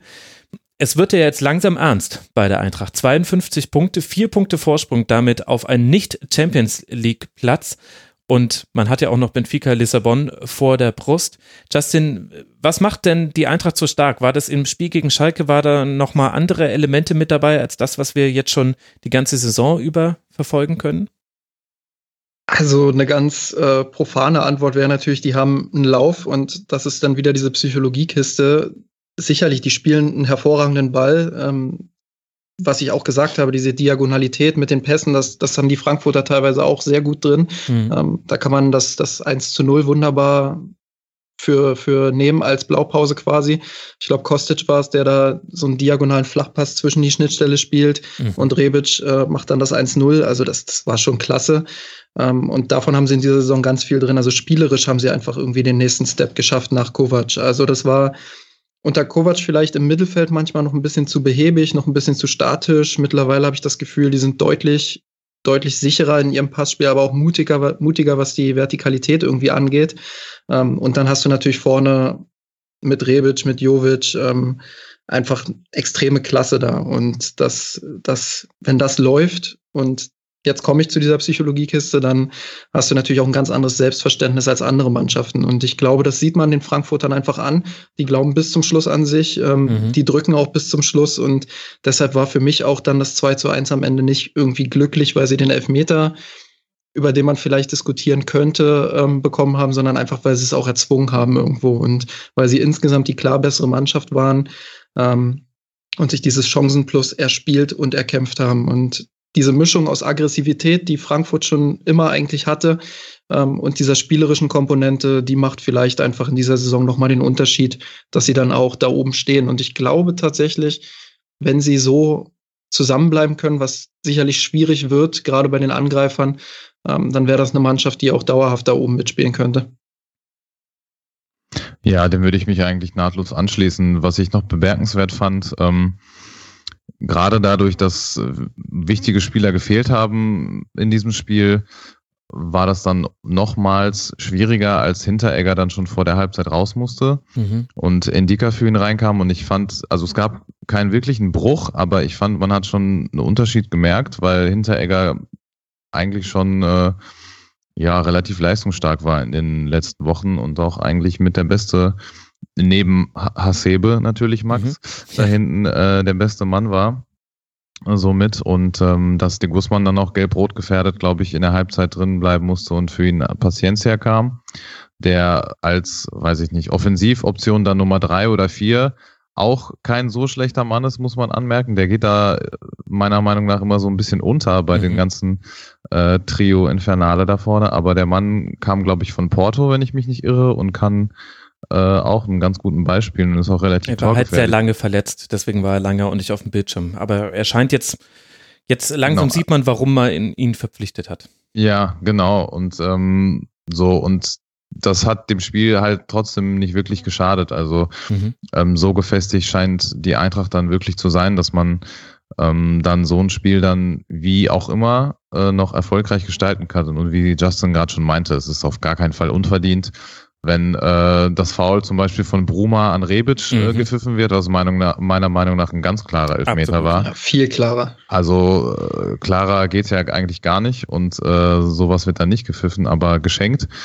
ähm, dann können die da schon das Tor machen und ähm, dann redet da, glaube ich, am Ende keiner mehr in der Form drüber, so wie jetzt darüber diskutiert wird. Also ähm, kein grandioser Auftritt der Eintracht, aber ein absolut verdienter Sieg und meiner Meinung nach auch ein, der ganz klare Gewinner dieses Spieltags. Also wie mhm. du gerade schon gesagt hast, Max, äh, Champions League ist jetzt nicht nur in Reich, Reichweite, sollte meiner Meinung nach auch jetzt ganz klares Ziel sein. Leverkusen äh, nicht gewonnen, Gladbach nicht gewonnen, Bremen nicht gewonnen. Ähm, ja, Eintracht äh, hat den Spieltag ganz, ganz spät, aber trotzdem dann noch gewonnen, würde ich sagen ich muss ja zugeben, ich bin sogar fast ein heimlicher Fan von dieser Mannschaft in dieser Saison. Also das, das beeindruckt mich tatsächlich sehr, wie sie nochmal einen Sprung gemacht haben, äh, wie sie überhaupt in den letzten Jahren sich von einem Abstiegskandidaten jetzt in diese Sphäre rein katapultiert haben. Da muss man schon allen Beteiligten ein ziemliches Lob aussprechen. Und wie ich es vorhin gesagt habe, diese Mischung aus Aggressivität und spielerischer Stärke, ähm, ja, das, das funktioniert einfach und das ist auch den meisten Bundesligisten dann im Endeffekt überlegen. Und mhm. das ist meiner Meinung nach sehr beeindruckend und bemerkenswert. Auch wenn ich in der Vergangenheit nicht der größte Frankfurt-Fan bin und war, ähm, muss ich das neidlos anerkennen. Ja, da musst du dich deiner Liebe aber auch nicht schämen. Man muss in dieser Saison schon Offenbacher sein, um Eintracht Frankfurt nicht gut zu finden. Das ist einfach auch im Tempo nach Umschaltspiel mit das Beste, was diese Liga zu bieten hat. Das hat immer Haltung in fast jedem Spiel. In der Hinrunde gab es ganz, ganz wenige Ausnahmen. In der Rückrunde ist das formidabel immer noch umgeschlagen im Jahr 2019. Es kommen jetzt noch drei Heimspiele gegen Augsburg, Hertha und Mainz 05. Allein wenn man die gewönne, wäre man bei 61 Punkten. Da werden jetzt dann alle, alle Eintracht Frankfurt-Fans äh, zittrige Hände bekommen, wenn man sich das mal überlegt. Ähm, dazwischen gibt es dann noch diese Spiele gegen Benfica, Lissabon, jetzt natürlich erst auswärts unter der Woche und dann das Heimspiel in der nächsten Woche. Die Auswärtsspiele sind dann noch Wolfsburg und Leverkusen, das heißt zwei direkte Konkurrenten und dann am 34. Spieltag beim FC Bayern könnte man dann sogar das Perfekte an dieser Saison erzielen und da noch irgendwie die Meisterschaft für Nico Kovac entreißen.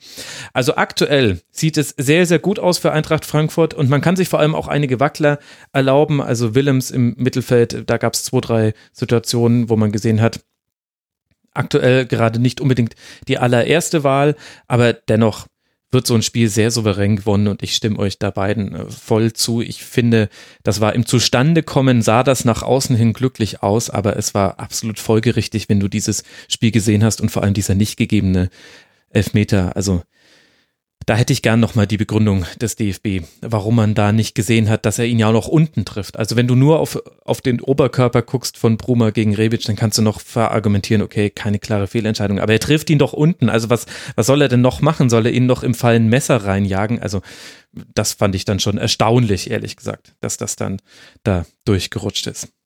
Gut. Für Schalke 04, das habe ich noch gar nicht gesagt, äh, geht es jetzt äh, weiter beim Club. Das haben wir vorhin schon mal kurz angerissen.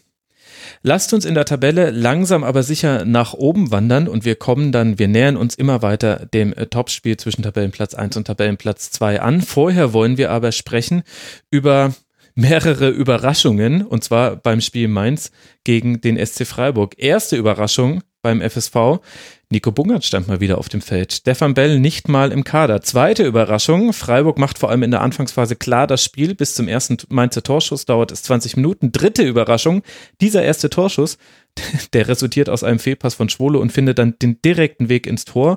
Boetius schießt das 1 zu 0, dem dann noch drei Tore von Mateta und eines von Onisivo folgen. Das heißt, wir haben das zweite 5 zu 0 dieses Spieltags und zwar einen Sieg für Mainz 05. Das Mainz, das sieben der letzten acht Spiele verloren hat und das bei einem Torverhältnis von aufgepasst 6 zu 23 Toren. Boris, ist damit jetzt wieder alles gut beim FSV Mainz 05? Oh, ja, gute Frage. Also ich fand das äh, Sandro Schwarz-Bashing davor oder zumindest die sehr, sehr lauten Kritiker, die es ja die ganze Saison schon gibt, auch schon relativ äh, übertrieben. Also mhm. so schlecht habe ich die Mainzer eigentlich äh, nie gesehen. Also klar, das war nicht der allerbeste Fußball, aber ähm, ich fand die Kritik immer ein bisschen überzogen und bezogen jetzt ähm, explizit auf dieses Spiel fand ich das aus Freiburger Sicht äh, absolut paradox und fast schon ein bisschen äh, ja, ich will nicht sagen schizophren, aber für die muss sich das anfühlen wie ein ganz, ganz komischer äh, äh, Freitagabend, den ich so gar nicht verstehen würde als, als Freiburger.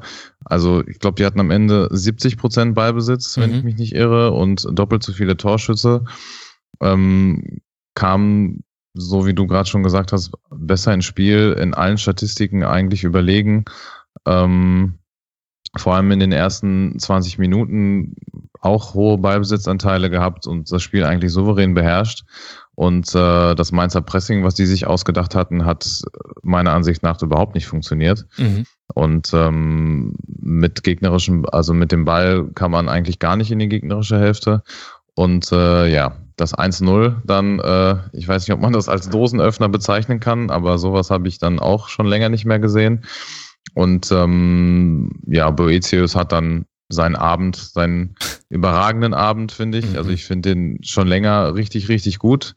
In Ergebnissen hat sich das für Mainz dann seltener äh, äh, dargestellt, wie gut die Einzelspieler da eigentlich sind bei denen. Äh, aber ja, hat dann mit seinem Tor, den man auch erstmal so machen müsste. Äh, ich glaube, so, so ein Ding machen auch nicht äh, viele Spieler, so reaktionsschnell zu sein und den dann so technisch ja relativ anspruchsvoll dann direkt aufs Tor zu bringen. Mhm.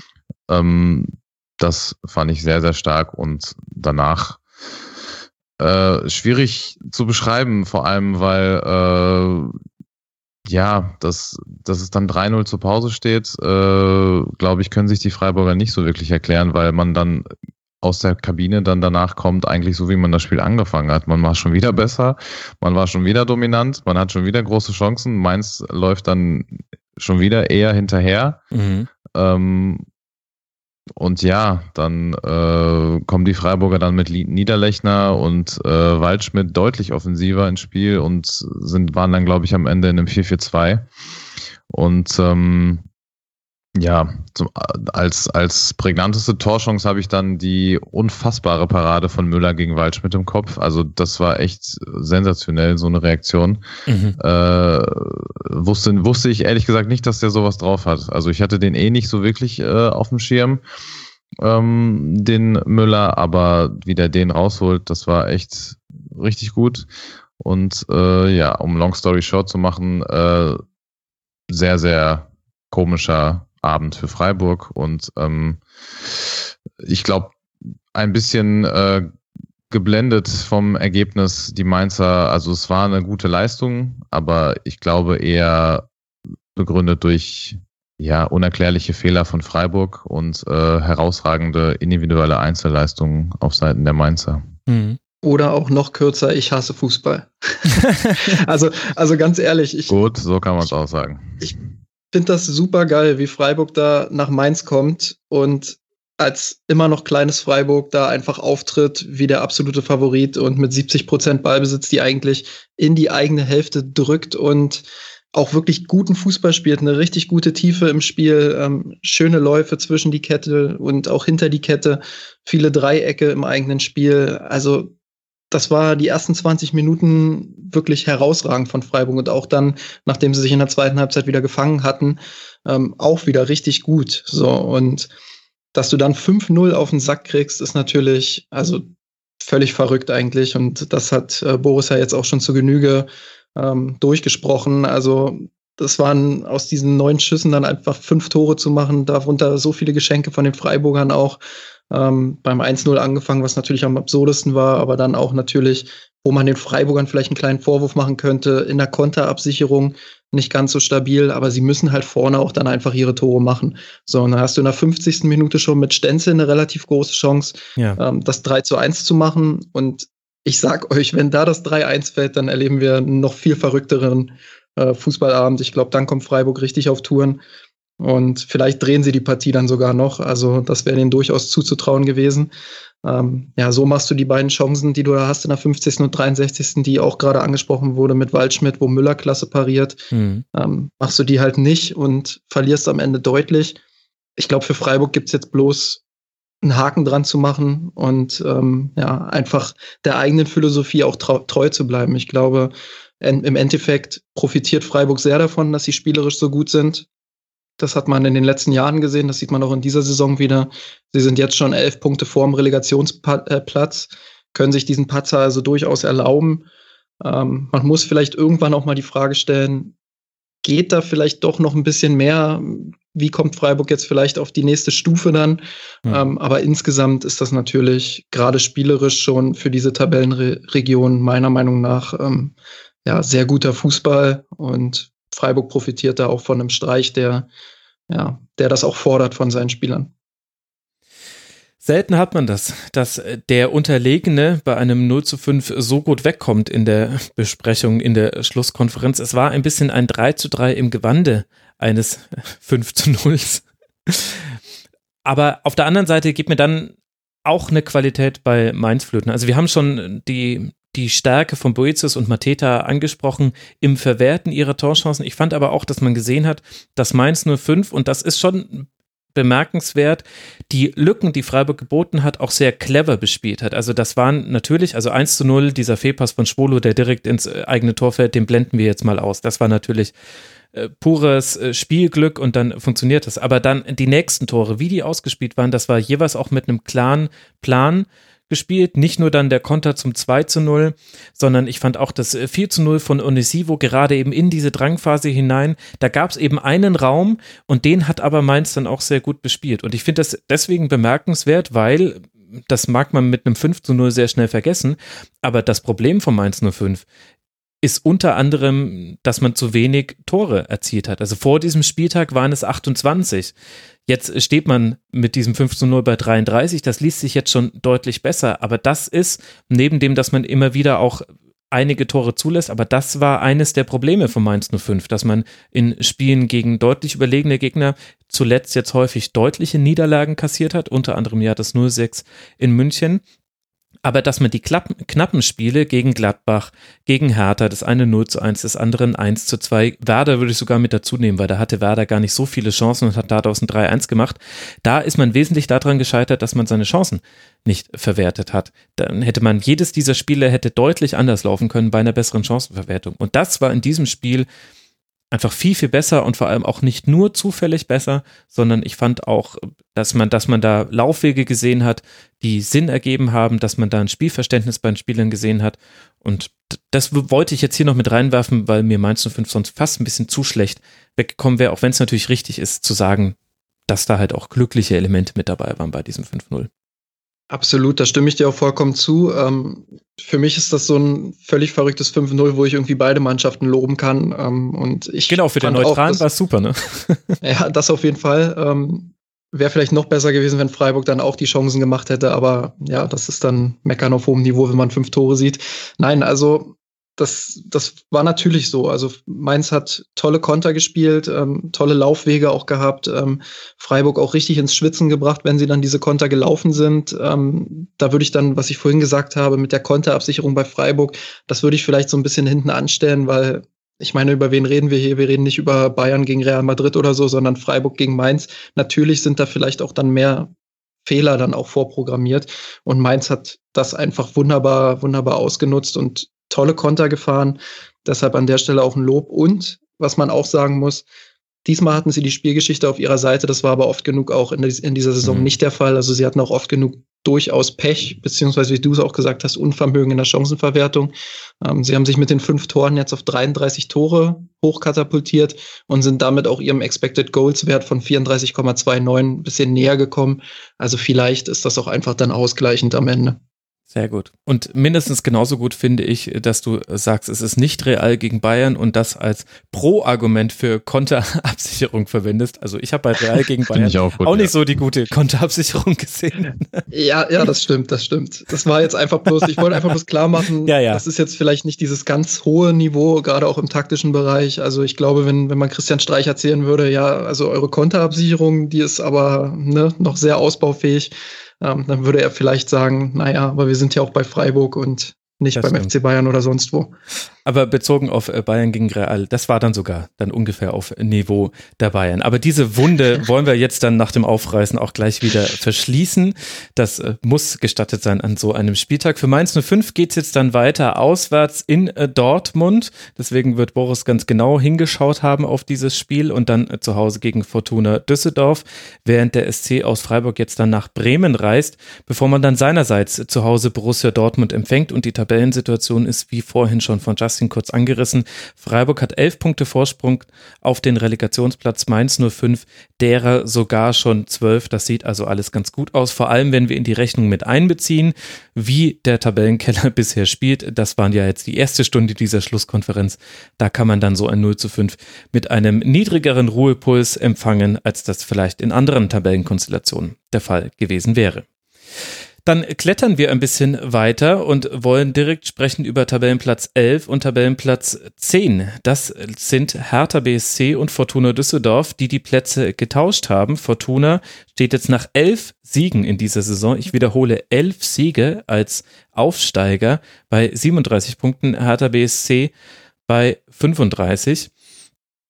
Und das, was wir gerade bei Berlin erleben, das gab es in der Amtszeit von Pardadei und das ist immerhin die zweitlängste der Liga nach Christian Streich erst einmal bis zu diesem Spieltag eben, dass Hertha nämlich ein viertes Spiel in Folge verliert und damit zwar schon irgendwie eine Antwort gibt auf dieses 0 zu 5 gegen Leipzig, nur eben keine befriedigende, wenn man ehrlich ist. Zwar kann Hertha das 0 zu 1 von Benito Raman noch ausgleichen, nach dessen zweiten Treffer ist aber fast gar nichts mehr von Berlin zu sehen. Und die Frage muss dann schon gestellt werden, Boris, ist das nicht genau die Hertha, die wir in den letzten Jahren viel zu oft gesehen haben, gerade in der Rückrunde? Oder würdest du dieses Spiel ausklammern und sagen, insgesamt gibt es eine Entwicklung? Puh, äh, schwierige Frage. Ähm, gerade jetzt bei diesem Spiel gegen Fortuna hat mich das doch sehr, sehr stark an das frühere, sehr, sehr maue, sehr, sehr graue Querpasshertha erinnert. Also ähm, das hatte schon viel Nostalgieanteile, dieses Hertha-Spiel, aber ungute Nostalgie. Deut, deut, deutlich in die, genau, deutlich in die negative Richtung. Ähm, es war gefühlt so ein Verfall ein bisschen in alte Zeiten. Es war sehr, sehr viel quer. Es war relativ wenig Durchschlagskraft, bis auf die vielleicht die letzten Phasen des Spiels, die offensiv dann ein bisschen besser waren. Ähm, ich kann mit diesem Spiel aus härter Sicht nicht so wirklich viel anfangen, wenn ich ehrlich bin. Also man muss natürlich festhalten, dass äh, also wie Benito Rahman muss ich auch noch kurz anmerken, ich wohne ja im Moment in Düsseldorf und wie äh, Benito Rahman im Moment und auch schon ein bisschen länger spielt, das ist äh, unfassbar. Also mhm dieser Typ äh, macht einfach nur Bock, dem zuzusehen. Und ich bin aus Fortuna-Sicht leider auch nicht so hoffnungsvoll, dass der noch sehr lange bei Fortuna bleibt. Aber das ist ein anderes Thema.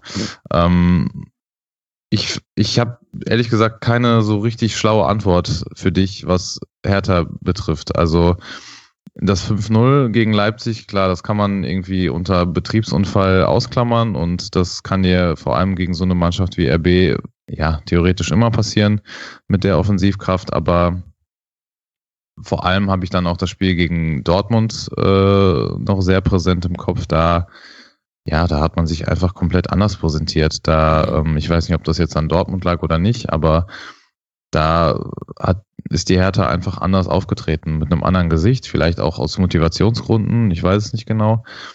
Ähm, aber vor allem ja, beim 1-0 von Rahman, klar, das ist technisch überragend. Da das zu verteidigen ist dann eher schwieriger.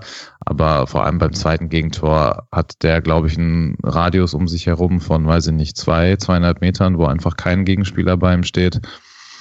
Und das ist dann, ja, fehlende Absicherung, Abstimmung, Konzentration, was auch immer. Und ähm, ja, wenn du so spielst oder so verteidigst oder nicht verteidigst, dann verlierst du auch zu Hause gegen Fortuna Düsseldorf, vor allem diese Saison.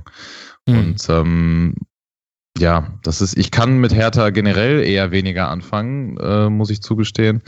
Ähm, aber in diesem Spiel weiß ich es einfach nicht. Also hat für mich keinen Sinn gemacht, wie die gespielt haben. Mhm. Jetzt hat Max vorhin gesagt, die vierte Niederlage in Folge ist, das hat so erst einmal gegeben, äh, was es aber nicht nur einmal gegeben hat, ist halt diese typische Hertha-Rückrunde unter Dada. Mhm. Und es ist halt, er selbst wurde darauf auch schon mal angesprochen jetzt in dieser Saison und hat halt so ein bisschen argumentiert, naja, es ist immer noch härter und ähm, von der Qualität her sind wir halt nicht so aufgestellt, dass wir da ins, ins obere Drittel rutschen normalerweise. Da muss schon viel zusammenlaufen. Aber ich finde das ein bisschen einfach, ehrlich gesagt. Ähm, wenn du einen Trainer hast, der ja nun mal eine klare Idee mitbringt, der jetzt auch schon sehr lange da ist, sicherlich, er hat viele Schlüsselspieler auch im Laufe seiner Amtszeit schon verloren. Ähm, aber gerade in dieser Saison hatte ich doch das Gefühl in der Hinrunde, dass Hertha enorm an spielerischer Qualität gewonnen hat, mit Spielern mhm. wie Duda beispielsweise oder auch ähm, mit Grujic. Also ja. das sind ja Spieler, die das Spiel nochmal irgendwie angehoben haben. Und da finde ich es ein bisschen schwierig, das, das jetzt nochmal zu verargumentieren für, für Dardai ich weiß nicht, woran es liegt. Ich kann es nicht genau sagen, dafür stecke ich zu wenig drin, aber es ist schon auffällig, dass ausgerechnet in der Rückrunde Hertha dann immer so einen krassen Abfall in der, in der Form hat. Und es ist einfach schwer zu begründen. Es, es war sicherlich wieder ein, ein Rückfall in alte Zeiten, zu statisch, zu wenig Tiefe im Spiel insgesamt viel zu wenig Bewegung. Fortuna dagegen mit den, mit den Kontern viel gefährlicher als Hertha aus eigenem Ballbesitz. Ja. Ähm, was, mir, was mir bei Düsseldorf auch wirklich gut gefallen hat, waren die vielen Verlagerungen, auch mit denen sie Hertha dann durchaus auseinandergezogen haben. Ähm, das hat schon Hand und Fuß gehabt, was Düsseldorf da gespielt hat. Exemplarisch war vielleicht das 2 zu 1 für dieses ganze Spiel einfach und vielleicht auch für die Saison von Hertha. Ähm, da war es irgendwie eine 2 gegen 4 Situation, also vier Hertaner und zwei Düsseldorfer und alle Hertaner rennen irgendwie Richtung Tor.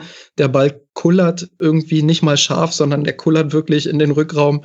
Ähm, und dann kann der Düsseldorfer abschließen, sogar zweimal ungestört abschließen und macht das 2 zu 1. Ähm, also kollektiver Tiefschlaf irgendwie bei Hertha und das sind so Sachen, ja, die verstehe ich dann am Ende einfach nicht. Hm. Ja, Hertha fehlt die Haltung und die Spieler, die dann auch in so einer Partie nach dem 0 zu 5, wo du eben die Reaktion zeigen möchtest, auch das Heft des Handelns in die Hand nehmen. Also Kalu hatte sieben gewonnene Dribblings, das war noch am ehesten derjenige, aber da hat halt die Anschlussaktion, also da gab es keine Anschlussaktion, Dribbling gewonnen und dann kein, niemanden gefunden, den man anspielen hätte können. Spieler wie Grujic, die in der Hinrunde ja auch zu Recht hoch gelobt wurden, da sieht man, dass da offenbar ganz eindeutig noch Prozente fehlen, um in solchen Spielen dann auch die richtigen Entscheidungen zu treffen. Und ja, also ich habe mal ein paar Zahlen rausgeschrieben, einfach weil die so stellvertretend für dieses Spiel stehen. Hertha hatte 31 Ballverluste, wusste sich 20 Mal nur durch Faust zu behelfen Fünf Paraden von Jahrstein haben noch ein höheres Ergebnis verhindert und Hertha seinerseits hat Rensing vielleicht zu einer wichtigen Parade gezwungen. Insgesamt kamen nur drei Schüsse überhaupt aufs Tor von Fortuna Düsseldorf. Dann, auch wenn das nicht immer was sagt und wir Deutschen uns da ein bisschen zu sehr dran aufgeilen, aber die Laufleistung war auch nicht überragend. Also nur Schalke lief noch 200 Meter weniger an diesem Bundesligaspieltag und die, über die haben wir ja auch schon den Stab gebrochen. Also 111 Kilometer waren das von Berlin und dann fragt man sich schon, wo Pardadei seine so Aussagen hernimmt, wie fachlich kann ich der Mannschaft keinen Vorwurf machen, die Statistik würde nie lügen. Ähm, weiß ich nicht. Also da finde ich auch genügend Gegenargumente und das zeigt ja auch schon die Berichterstattung über Pardada, die dreht sich jetzt so langsam so ein bisschen. Ich finde, dass wir aber noch kurz Fortuna Düsseldorf mehr loben müssen, weil das ist einfach unglaublich. Ich habe es schon deswegen in der Anmoderation gesagt. Elf Siege nach 28 Spieltagen. Unfassbar. Wir haben Benito Raman schon herausgehoben. Der hatte jetzt dann fünf Torbeteiligungen, nein, sogar sechs Torbeteiligungen, Entschuldigung, in den letzten fünf Spielen. Diesmal waren es zwei Treffer, gegen Gladbach zwei Vorlagen, gegen Wolfsburg ein Treffer und gegen Schalke ein Treffer und eine Vorlage. Aber auch noch ein paar andere Spieler spielen einfach jetzt aktuell eine unglaublich starke Phase in dieser Saison. Stöger, Kevin Stöger hat wieder sieben Chancen kreiert bei einer Passquote von 94 Prozent mit den meisten Ballkontakten aller Spieler von Fortuna. Zeigt zweierlei. Zum einen, er wurde nicht unter Druck gesetzt. Zum anderen, er war der Ruhepol und mal wieder derjenige, der offensiv der Antreiber war. Luke Bacchio auch wieder drei Abschlüsse, ein bisschen mehr Pech als Rahman. Oliver Fink, unglaublich. Der Mann ist gefühlt 56, in Wirklichkeit 36, hat sieben Tacklings gewonnen, reißt in den letzten Spielen ein Pensum ab. Un unfassbar. Also richtig, richtig stark, was Düsseldorf da spielt. Und wenn ich so ein Formbarometer aufmachen würde in dieser Liga, dann wäre für mich Fortuna wahrscheinlich unter den ersten sechs Mannschaften. Ich habe es jetzt nicht genau durchkalkuliert im Kopf, aber ich finde, das geht einem fast unter, was für eine herausragende Leistung von Düsseldorf das einfach auch jetzt gegen Berlin war.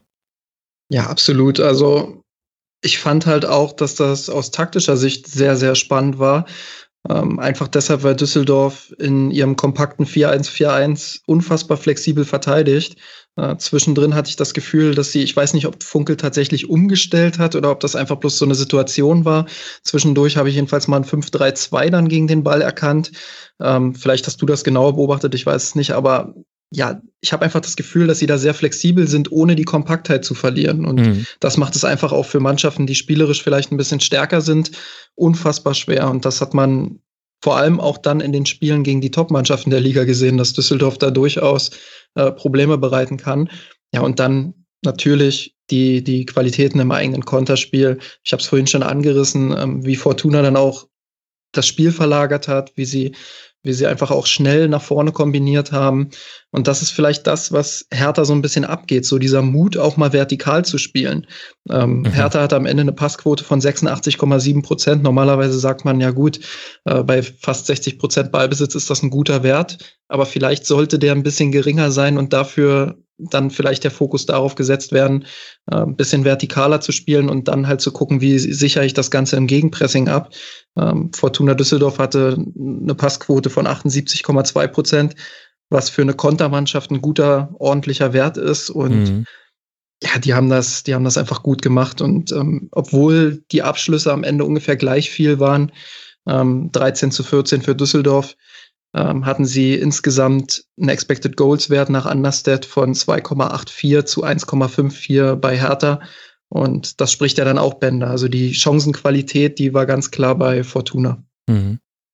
Also zu dieser Fünferkette, ich konnte es nur in Ausschnitten sehen, allerdings ist es in der Saison schon häufiger so gewesen, dass Botzek situativ sich in die Viererkette fallen lässt, gerade wenn der gegnerische Zehner weit nach vorne schiebt. Und er kann das deswegen auch machen, weil in der Regel Stöger und Fink in der Arbeit gegen den Ball, so sehr ich sie jetzt also vor allem Stöger für seine Arbeit mit dem Ball gelobt habe, sind die beiden eben auch sehr merksam und machen in der Regel dann eben das Zentrum dicht. Und dann ist äh, Hennings und Rahman laufen dann gerne mal zusammen an manchmal auch Lüke Bacchio. Also das, das kann schon sein, dass es situativ gab es das schon häufiger bei Fortuna, aber ich konnte es eben auch nur in Ausschnitten sehen, deswegen weiß ich, dass jetzt äh, nicht ganz genau wird, aber vielleicht auch nicht die drängendste Frage der Hörerinnen und Hörer da draußen gewesen sein.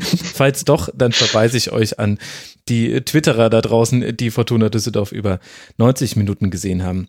Für die Fortuna geht es jetzt weiter zu Hause gegen den FC Bayern. Das wird jetzt dann ein druckloses Auslaufen mit 16 Punkten Vorsprung auf den Relegationsplatz. Sogar Friedhelm Funke sagt, ja, wir werden jetzt von den kommenden Spielen werden wir noch ein paar gewinnen und deswegen ist das jetzt mit 37 Punkten alles ganz, ganz entspannt durch. Und bei Hertha BSC ist jetzt die Frage, wie man reagiert. Es geht jetzt dann nach Hoffenheim, bevor man zu Hause gegen Hannover 96 spielt. Und da, da spitzt sich die Lage so ein bisschen zu. Ich bin gespannt, ob es nochmal einen harter BSC-Schwerpunkt hier in der Schlusskonferenz bis zum Ende der Saison braucht. Wir steigen weiter in der Tabelle und sehen auf Tabellenplatz 9 Leverkusen mit 42 Punkten. Hier gibt es jetzt einen punktetechnischen Cut zwischen Platz 9 und 10. Jetzt reden wir über die Mannschaften, die ins internationale Geschäft wollen, Leverkusen, oder die besten Chancen darauf haben, nicht nur international, sondern Champions League zu spielen, Rasenballsport Leipzig. Denn Raba hört nicht auf zu gewinnen. In der Rückrunde sieben Spiele gewonnen, dreimal unentschieden gespielt, nur einmal verloren und das war der Auftakt gegen Borussia Dortmund in die Rückrunde. Ansonsten die Mannschaft, die zusammen mit Werder und Eintracht Frankfurt am seltensten verloren hat in dieser Rückrunde. Und das Ganze bei einem Torverhältnis von, und jetzt kommt's, Achtung, 22 zu 5 Toren. Und wenn ich euch jetzt sage, liebe Hörerinnen und Hörer, dass zwei dieser Gegentreffer im Spiel gegen Leverkusen gefallen sind, dann ordnet das die Stärke von Leipzig ganz gut ein. Die Zahlen sind beeindruckend. Justin, ist es das Spiel von Leipzig denn auch? Wie hat es dir bei diesem 4 zu 2 Auswärtssieg in Leverkusen gefallen? Ich muss ganz ehrlich sagen, dass ich Leverkusen sogar noch ein Stück weit beeindruckender finde, obwohl die halt im Moment die Ergebnisse nicht liefern. Mhm. Ähm, aber ja, Leipzig natürlich absolut. Gerade die Defensivleistung, um auf die Frage dann auch zu antworten, ist wirklich stark. Ähm, sie haben insgesamt pro Spiel 9,1 Abschlüsse gegen sich. Äh, da ist nur Bayern besser mit 7,9 und auch die Expected Goals against äh, sprechen, also die Expected Goals gegen sich sprechen da eine klare Sprache mit 31,53 der beste Wert nach den Bayern, die 21,99 haben. Ähm, und sie haben auch die wenigsten Gegentore der Liga kassiert mit 22 insgesamt jetzt. Und du hast die Rückrundenstatistik schon angesprochen. Also es scheint so, dass Leipzig jetzt in der Rückrunde in Flow gekommen ist. Man muss sich fast schon fragen, wie wäre es jetzt tatsächlich, wenn Leipzig schon von Anfang an so drin gewesen wäre. Aber das ist immer ein bisschen mühselig zu diskutieren. Um aber vielleicht auch nochmal ähm, auf meine Aussage zu Leverkusen zurückzukommen. Ich fand, dass sie gerade zu Beginn der ersten Halbzeit und auch in Phasen der zweiten Halbzeit das wirklich gut gemacht haben gegen eine, wie gesagt, sehr starke Defensive. Also sie haben sich da wirklich auch qualitativ hochwertige Chancen herausgespielt und dass Peter Bosch dann am Ende sagt, die Chancenverwertung ist ein bisschen schuld. Das ist sicherlich nicht nur der einzige Grund, hm. aber es ist auf jeden Fall ein Grund. Also ich erinnere mich da an eine sehr große Chance von Volland, wo mhm. Brandt in der ersten Halbzeit diagonal ähm, wunderbar reindribbelt, was er ja sowieso richtig gut kann. Ähm, dann bedient er da Volland und der muss eigentlich das 2 zu 0 machen. Und selbst zum 3 zu 1 hat, hat Julian Brandt ja dann die Chance gehabt in der zweiten Halbzeit. Ähm, oder war es noch die erste? Ich weiß es gar nicht. Also es gab genug Chancen, das Spiel dann vorher vielleicht in die richtigen Bahnen zu lenken. Ähm, das vielleicht, um Leipzigs Leistung dann noch so ein bisschen ja, zu deckeln und Leverkusen vielleicht ein bisschen mehr noch hervorzuheben. Aber trotzdem, also Leipzig natürlich unfassbar effizient auch. Sie haben mit der ersten richtigen Chance den Ausgleich gemacht, mhm. ähm, sind zu den richtigen Zeitpunkten vor allem auch zurückgekommen, äh, haben in der zweiten Halbzeit ein bisschen umgestellt von ihrem typischen 4-4-2 beziehungsweise 4-3-1-2 auf ein 3-5-2, wo ich dann das Gefühl hatte, jetzt haben sie ein bisschen besseren Zugriff auf Leverkusen. Äh, Leverkusen ist in der ersten Halbzeit vor allem über die Halbräume, über die starken Achter gekommen. Hm. Das war dann mit der Dreierkette ein bisschen besser zu verteidigen. Also da hat Rangnick durchaus eine sehr gute Entscheidung getroffen und ab da war Leipzig dann auch ebenbürtig beziehungsweise auf Augenhöhe. Und trotzdem brauchte es dann zur Führung diesen sehr fragwürdigen Handstrafstoß. Also Mitchell Weiser, es war nicht sein Nachmittag, so wie es auch aktuell nicht gerade seine beste Phase in der Saison ist, sah schon beim 2 zu 2 nicht allzu gut aus, hat sich da relativ leicht verladen lassen. Und dann eben diese Situation, in der ihm äh, der Ball aus kurzer Distanz im Sprung an die Hand springt und es danach Videoassistenteneingriff diesen Strafstoß gibt, Boris, von dem alle Beteiligten, also sowohl Leipziger als auch Leverkusener, nach dem Spiel gesagt haben, das ist eigentlich kein Strafstoß und mal wurde, wieder wurde die alte Handspielregel rausgeholt. Jetzt frage ich mich, wie hoch preisen wir denn das Zustandekommen dieser Führung von Leipzig ein? Ist es dann Pech für Leverkusen und dann halt auch sehr schwierig gegen diese Defensive zum 3 zu 3 zu kommen? Oder war das vielleicht auch folgerichtig, weil ab der Umstellung Leipzig auch eben deutlich besseren Zugriff im Mittelfeld hatte, wie von Justin beschrieben? Ja, ich glaube, das kann man so und so sehen. Wenn man, man kann, glaube ich, für beide Seiten gute Argumente finden. Ich fand aber schon, dass äh, das Zustandekommen des Elfmeters äußerst unglücklich war für die Leverkusener und eigentlich kannst du da auch keinen Elfmeter geben. Also wenn wir ehrlich sind. Ich weiß, ich bin, ich bin selber weit davon entfernt, äh, irgendeine logische Definition zu haben für was ist ein angemessenes, was heißt angemessen? Angemessenes Handspiel gibt's nicht. Äh, aber was ist jetzt ein äh, ja, elfmeterwürdiges Handspiel, was ist keins? Ich glaube, da gibt's äh, also hat, hat sich alle, haben sich alle schon tot diskutiert und 20 verschiedene Meinungen gibt's dazu, aber das hat den Leverkusen natürlich nicht geholfen und ähm, war für mich tatsächlich auch so ein Knackpunkt ähm, im Spiel. Ähm, und ja, mit die entscheidende Situation eigentlich, die es für Leverkusen danach wirklich ja, gegen so eine Leipziger Defensive, die diese, diese Saison, muss man echt sagen, herausragend funktioniert über weite Phasen. Ähm, richtig schwierig gemacht, dann da nochmal dran zu kommen. Und für mich war der Elfmeter und die, ja, eigentlich in diesem Spiel die individuelle, wirklich herausragende Qualität der Leipziger durch den direkten Freistoß mhm. ähm, und den Elfmeter, klar, und dann äh, auch das ja, unfassbare Tor von äh, Kunja ja. zum 4, 4 zu 2. Also ähm, hat dann für mich wirklich das Spiel für Leipzig am Ende entschieden. Also ich finde, das hat ganz klar das Spiel in Leipziger Richtung ähm, in die Leipziger Bahn gelenkt und ähm, ich habe mich hab mich dann nicht mehr gewundert, würde ich mal so sagen, dass die Leverkusener da, da ähm, nicht mehr zurückgekommen sind. Mhm. Man hat ich ja auch mit Peter so Golaschi einen der besten Torhüter aktuell, vielleicht sogar ja, das, nein, das ist ein eng, sagen, enges ja. Rennen, aber also auf jeden Fall einer der Top 3 Torhüter in dieser Liga und das hast du vor allem in der ersten Halbzeit ja auch gesehen. Ja, ich glaube 14 Mal ohne Gegentor diese Saison geblieben. Und damit erster der weiße Weste-Tabelle, ja, überragend. Und geht auch meiner Meinung nach komplett unter. So, also bei der ganzen Offensivkraft, die die Leipziger haben und äh, die zu Recht auch angepriesen wird und die Defensive dementsprechend auch, aber ähm, der Schlussmann bei denen ist äh, ja mit der stärkste Mann auf dem Platz und zwar regelmäßig. Sie machen aus ihrer Offensivkraft, wie du es gerade gesagt hast, eigentlich fast noch zu wenig, finde ich. Also ja. da, da müsste irgendwie noch, also wenn man was kritisieren will bei Leipzig, dann ist es vielleicht das Offensivspiel, dass es noch gefährlicher wird, dass man noch mhm. mehr Tore einfach schießt. Ähm, man ist jetzt mit 53 Toren und äh, laut Understat 58, nee, 56,74 Expected Goals.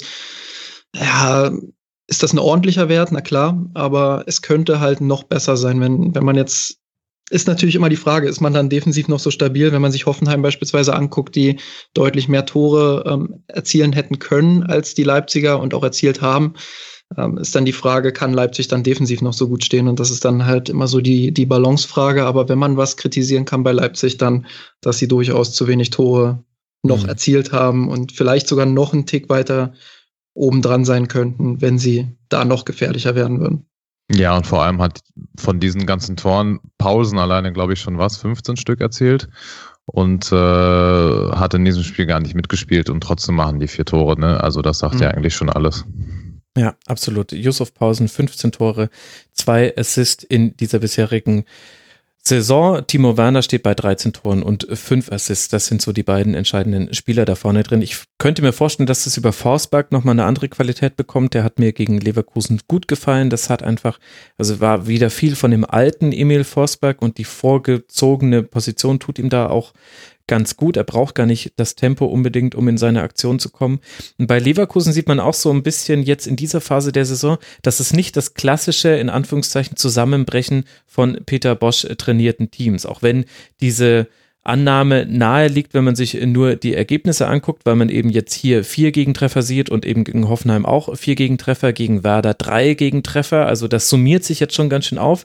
Ich fand in dieser Partie allerdings lag es nicht daran, sondern es lag eben neben der individuellen Klasse und dem fehlenden Spielglück, was wir ja beides thematisiert haben, auch daran, dass äh, der Kader Schwachstellen hat oder dünne Stellen und die werden jetzt offenbar. Also äh, der Ausfall von Bellarabi, zwingt Peter Bosch dazu, für die rechte Seite irgendwelche Dinge sich zu überlegen. Er hat Aranguiz da so ein bisschen auf den Achter gezogen, der dann auch immer wieder raus ist. Wenn Havertz, der auf rechts außen gespielt hat, wo er gegen Hoffenheim total verschenkt war, Havertz zog dann immer wieder in die Mitte, dann haben jeweils die Mitspieler versucht, trotzdem den Flügel zu besetzen. Du hast mit Mitchell Weiser jemanden hinten drin, der zu viele individuelle Fehler macht, für die Ziele, die sich Leverkusen steckt, nämlich Europa League. Da sind es jetzt aktuell drei Punkte hin für Leverkusen. Und das kommt eben auch noch mit dazu. Leipzig hatte jetzt auch einen Pausenausfall zu verkraften, hatte auch während dieser Saison immer wieder Verletzungssorgen, aber kann das besser auffangen als ein Leverkusen in dieser Phase. Und dann summiert sich das dann auch nochmal mit drauf und dann ist das im Zustandewerden unglücklich für Leverkusen, aber nicht komplett unerklärlich, warum man jetzt hier gegen Leipzig schon wieder verloren hat und warum es auch vier Gegentreffer waren. Ich finde es ganz wichtig von dir, dass du jetzt nochmal äh, darauf zu sprechen kommst, dass es halt nicht dieses typische Boss-Problem ist, sondern dass da halt einfach ganz, ganz viele Faktoren zusammenlaufen bei Leverkusen äh, im Moment und dass die Spiele halt auch deutlich anders laufen können. Also, wir müssen sicherlich immer noch bei Bosch über die Konterabsicherung sprechen, das ist keine Frage. Klar. Das ist das typische Thema dieses Fußballs, den er nun mal spielen lässt. Ähm, aber ich sehe insgesamt jetzt schon Fortschritte, wenn ich die Leverkusener Mannschaft mit den, mit den Dortmundern damals unter ihm vergleiche. Und ähm, es ist nicht mehr ganz so Harakiri wie beim BVB, es ist nicht mehr ganz so, damals war immer dieses Ball-Watching-Problem, also dass die Verteidiger sich zu sehr auf den Ball fokussiert haben und nicht darauf geachtet haben, äh, was machen denn die anderen Spieler auf dem Platz. Das Problem sehe ich bei Leverkusen aktuell auch nicht mehr so sehr, wie es damals vielleicht bei Dortmund war, wobei das vielleicht auch auf die Spieler zurückzuführen ist, man weiß es nicht. Ähm, insgesamt sehe ich da schon kleine Fortschritte und man darf nicht vergessen, dass es halt äh, jetzt seine erste Rückrunde ist, also nicht mal irgendwie eine Hinrunde, wo er eine lange Vorbereitung hatte. Ähm, also da sollte man Bosch durchaus noch die Zeit geben und ich denke, da ist Leverkusen auch der richtige Verein für. Hm. Leverkusen könnte jetzt in den nächsten drei Spielen das Zünglein an der Abstiegswaage sein. Man spielt jetzt dann in Stuttgart, Stichwort Konterabsicherung und ob man Donis aufstellen könnte. Da könnte es dann nochmal relevant werden. Dann zu Hause gegen den ersten FC Nürnberg und dann wiederum in Augsburg. Das heißt, gegen die Tabellenplätze 15, 16 und 17 an den nächsten drei Spieltagen. Und Leipzig empfängt jetzt zu Hause Wolfsburg, spielt dann in Gladbach beim HSV im DFB-Pokal bevor man dann den SC Freiburg empfängt. Vor allem natürlich die Spiele gegen Wolfsburg und dann Gladbach sind sehr, sehr wichtig. Aktuell sind es sieben Punkte Vorsprung auf einen Nicht-Champions League-Platz. Man könnte allein mit Siegen gegen Gladbach und Wolfsburg diese Lücke mutmaßlich anwachsen lassen, wenn nicht irgendjemand von hinten alles gewinnt bis dahin. Das sieht also sehr, sehr stabil aus für Rasenballsport Leipzig und seine Champions League Ambitionen. Tja, Champions League Ambitionen, das ist auch so ein bisschen das Stichwort, wenn wir jetzt über Borussia Mönchengladbach gegen Werder Bremen sprechen wollen und gerade hinter den Hausherren, nämlich Gladbach, liegen turbulente Tage. In der letzten Schlusskonferenz mit Schwerpunkt Gladbach haben wir ja noch lange über Dieter Hecking und die Frage diskutiert, ob Max Eber zu lange an seinen Trainern festhalte. Und am Dienstag wurde dann bekannt, Dieter Hecking wird Gladbach nach der Saison verlassen müssen. Am Sonntag ging es dann in ein wichtiges Spiel im Rennen um die Champions League gegen Werder Bremen zu Hause. Mit einem neuen System spielte sich Gladbach dann insgesamt mehr Chancen heraus als Gegner Werder. Am Ende steht jedoch ein 1 zu 1 nach Toren von Neuhaus und Klaassen auf dem Zettel. Boris, wie hat dir Borussia Mönchengladbach im neuen System, diesem Jahr 3-4-1-2, gefallen?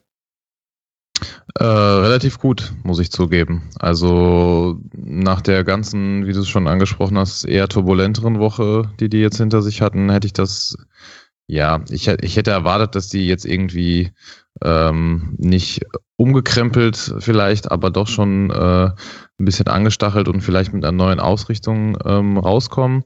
Hätte aber trotzdem nicht geglaubt, dass die ja doch schon eigentlich relativ gut gespielt haben, was mhm. aber meiner Meinung nach auch ein bisschen an den Bremern lag, weil die für mich ungewohnt unterkühlt und passiv und äh, offensiv recht schwerfällig und behäbig agiert haben. Und ähm, die Gladbacher ja, glaube ich, also Hacking, glaube ich, mit sogar vier oder fünf Wechseln, weiß ich jetzt gerade nicht, im Gegensatz zum letzten Spiel, also zur, mhm. zum eher bescheidenen Spiel bei Fortuna äh, aufgestellt hat. Ähm, und ich glaube, dass ja Kramer und Zakaria und vor allem Hermann da wirklich ein gutes Spiel gemacht haben und äh, es eigentlich äh, aus Gladbacher Sicht eher schade war, dass die da nicht mehr draus gemacht haben, weil ähm, Neuhaus hat für mich ein sehr starkes Spiel gemacht und folgerichtig da noch das 1-0 gemacht, vielleicht dann auch ein bisschen äh, glücklich und fast noch verstolpert, aber ähm, ja, hat mir echt gut gefallen. Also auch mit dem neuen System und gerade vor der Tatsache, dass ähm, man so ein krasses Formtief hatte. Jetzt die letzten, ich glaube, in sieben Spielen waren das, glaube ich, ein Sieg, wenn ich mich nicht irre. Ja. Also schon relativ äh, krasses Formloch. Und ähm, da haben die aber meiner Meinung nach eine echt gute Reaktion drauf gezeigt.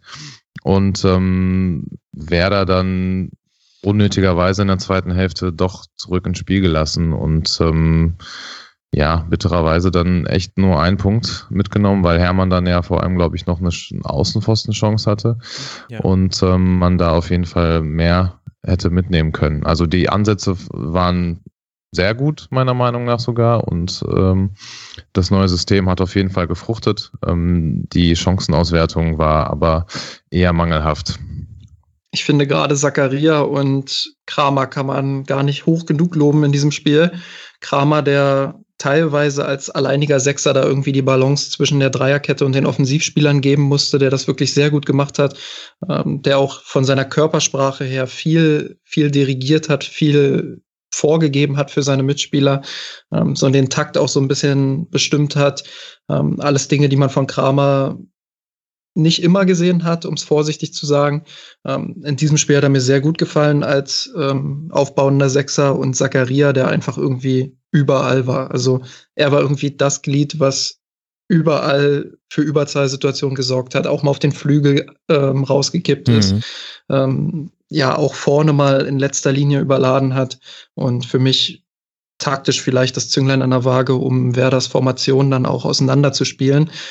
Wobei ich sagen muss, dass Werder mir wiederum ja nicht so gefallen hat, ganz einfach deshalb, weil sie lange im Spiel viel zu defensiv waren. Hm. Also sie haben ihre eigenen Stärken einfach nicht auf den Platz bekommen. Shahin ist gegen den Ball dann in die Fünferkette gependelt, ähm, aus dem 4-2-3-1 heraus.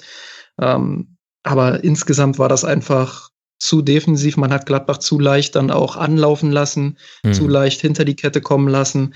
Ähm, wobei das nicht bedeuten soll, dass das nicht trotzdem eine richtig gute Leistung von Gladbach ist. Aber ich glaube, für Werder wäre insgesamt vielleicht mehr drin gewesen, wenn sie so 15 Meter, 10 Meter weiter vorne verteidigt hätten. Ja, absolut. Und gerade dieses äh, Zurückpendeln von Shahin in die Viererkette und dann eben Aufstocken zur Fünferkette, da war ich mir gar nicht immer sicher, ob das notwendig war. Ist jetzt auch so ein typisches Ex-Post-Ding, dass man natürlich im Nachhinein immer schlauer ist. Aber Gladbach ist ja unverhältnismäßig viel für Gladbach-Verhältnisse über die Flügel gekommen. Also noch mehr als sonst und vor allem, also was das Unverhältnismäßige war, nicht der Flügelfokus, sondern dass man auch von dort versucht hat, in den Strafraum zu kommen. Also sehr, sehr viele Flanken, 24 Flanken, das ist für Gladbach untypisch, liegt aber natürlich an diesem 3-5-2, wo du eben dann Hermann auf den Flügeln hast, zusammen mit Hazard und Player hat sich auch immer mal wieder nochmal fallen lassen. Da ist ja dann der Plan. Du hast sehr weite Wege zum gegnerischen Tor. Die Korridore sind eher auf den Außen offen. Da musst du dann Meter machen und kannst dann eben über die Flanke nach innen kommen. Und ich fand, dass da manchmal dieses Zurückfallen von Schahin gar nicht nötig gewesen wäre. Vor allem, weil meiner Meinung nach Maximilian Eggestein nicht das beste Spiel gemacht hat im Zentrum. Also Philipp Bargfrede ist einfach die Option Nummer eins, wenn es darum geht, die Zentrale dicht zu machen, defensiv für Werder. Und egal wer da spielt, Eckestein oder Schahin, oder ich hätte eben in dem Fall gerne mal häufiger beide Seite an Seite gesehen da, da gibt es einfach Defizite. Da, also auch deswegen konnte Zakaria immer so gut nach vorne stoßen in den Halbraum, weil Eggestein, also beide Eggesteins mussten da die Entscheidung treffen, wer übernimmt ihn jetzt, wer lässt sich fallen und dann war wieder Florian Neuhaus frei. Also da, das hat mir manchmal gar nicht gefallen, dass Shahin dann so weit weg vom eigentlichen Geschehen war. Er hat zwar im 16er dann abgesichert, aber ich hätte ihn da häufiger in der Defensivarbeit vorm Strafraum erwartet. Und in der zweiten Halbzeit war das meiner Beobachtung nach dann auch besser. Und deswegen hat es dann Werder da ein bisschen besser in den Griff bekommen. Und sehr interessant, in der Luft war Werder deutlich überlegen. 23 zu 12 gewonnene Kopfballduelle zeigt dann auch, dass der Flankenfokus von Gladbach nicht unbedingt äh, erfolgsversprechend war in der Art und Weise, wie man es durchgezogen hat. Wichtig ist vielleicht auch noch zu sagen, dass Gladbach das wirklich sehr gut hinbekommen hat, auch Kruse als Schlüsselspieler zu isolieren. Oh ja. Also, ich mhm. hatte das Gefühl, dass Kruse überhaupt nicht im Spiel war. Und das lag nicht nur daran, äh, dass er selbst vielleicht nicht auf der Höhe war an diesem Tag, sondern das hat Gladbach auch herausragend gemacht. Immer sofort jemand auf seinen Füßen gewesen, ähm, die Passwege auch einfach zugestellt und Kruse mhm. konnte nicht so walten, wie er es sonst äh, vielleicht getan hat. Und ja, das da an der Stelle einfach ein großes Kompliment auch an Gladbach. Ähm, Werder hat es nicht geschafft, diese diese alleinige Position von Kramer auszunutzen, fand ich. Also ja, er hat die mhm. Dreierkette hinter sich noch als, Ab, äh, als Absicherung, aber da entstehen einfach natürliche Räume im Halbraum, die Werder nicht bestehen, äh, bespielen konnte. Und das war dann halt auch Teil des Problems gegen Ende mit der Einwechslung spätestens von Pizarro in der 76. Minute, der dann für Shahin kam. Und dementsprechend wurde dann auch auf Raute umgestellt, glaube ich, im Mittelfeld. Ähm, ja, da lief es dann einfach besser und das 1-1 war jetzt nicht unbedingt folgerichtig deswegen.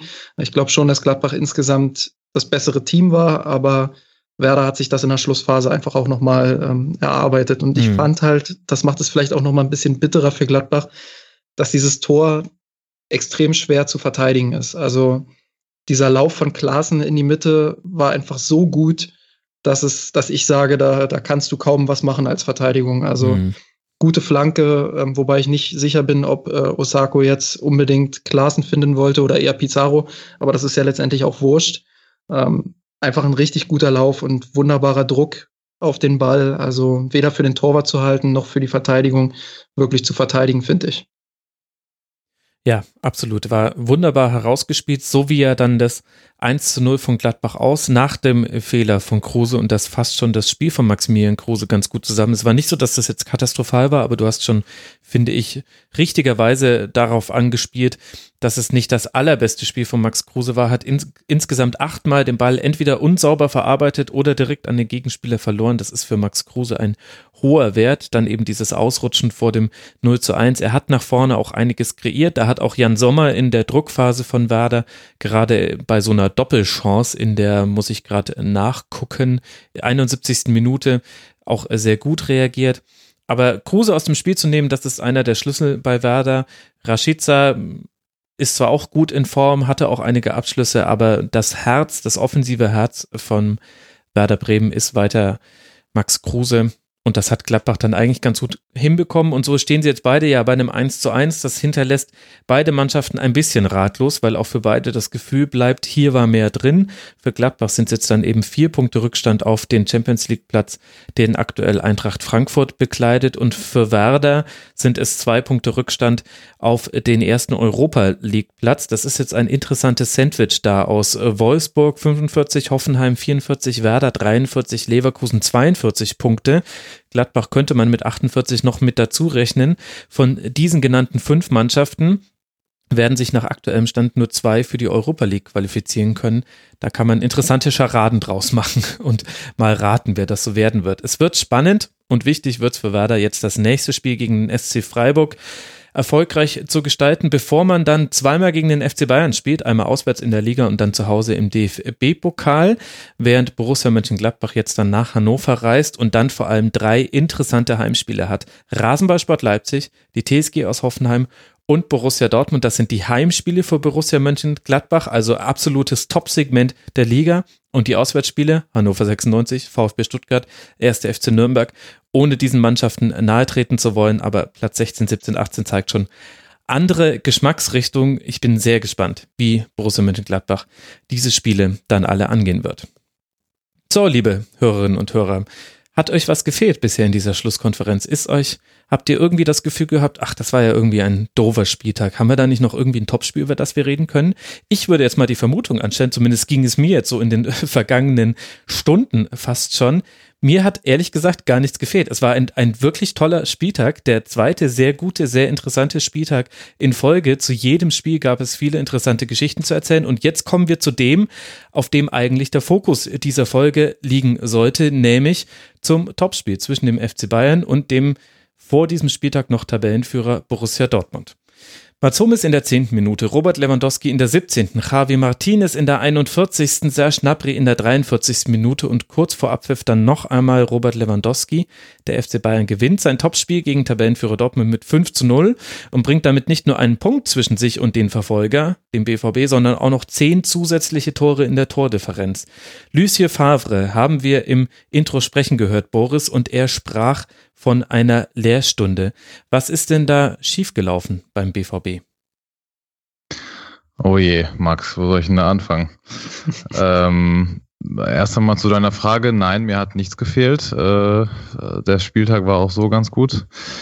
Äh, ja, ähm, die Lehrstunde könnte man eigentlich ziemlich gut unter ja so vier, fünf generellen Punkten zusammenfassen. Das wäre mhm. einmal die verheerende Körpersprache, ähm, gepaart mit absolut fehlender Aggressivität im Zweikampf, in der Herangehensweise, wie man auf den Platz gekommen ist, äh, wie man sich präsentiert hat. Dazu kam dann, ja, so wie jeder gesehen hat, schrecklichste individuelle Fehler. Ähm, wenn du das dann auch noch on top kombinierst mit einer richtig, richtig schlechten defensiven Staffelung und riesigen, also wirklich riesigen Abständen zwischen allen Mannschaftsteilen, ähm, dann kommt man auswärts bei Bayern München 5-0 unter die Räder. Und ähm, ich habe keine wirkliche sinnvolle Erklärung für so ein Auftreten. Also du kommst als Tabellenführer äh, nach München zum Topspiel. Du hast es eigentlich schon richtig gesagt. Also das Schlimmste, was eigentlich passieren konnte, ist, dass Wochen vorher alle darüber reden und nur darüber. Und ähm, ja, ich glaube, genau das war der fatale Fehler in den Köpfen der Borussia-Spieler. mit dem Anpfiff hatte man das Gefühl, dass ähm, ich, also ich kann, ich kann das gar nicht beschreiben. Das war so wie, ähm, manche haben das als Schulmannschaft beschrieben, manche haben das als, ähm, als Modus beschrieben, wo von wegen, ja, wir haben sowieso nicht zu verlieren und wenn mhm. wir verlieren, dann äh, ist es ja sowieso nicht so schlimm. Und genau das hat, hat jeder einzelne Spieler mit jeder Phase, Faser ausgestrahlt. Also da war absolut gar nichts. Ich fand, der einzige Angriff, der auch dann wirklich der einzige Angriff im ganzen Spiel war, traurigerweise. Ja. Ähm, das war Borussia Dortmunds Offensivspiel in a nutshell. Also dieser Angriff, der, also der musste eigentlich zum 1 zu 0 führen. Und ähm, das, das war so ein Zeichen, so, das ist Borussia Dortmund eigentlich diese Saison. Und dann hat das aber nicht funktioniert. Und danach ist alles komplett in sich zusammengebrochen. Ich meine,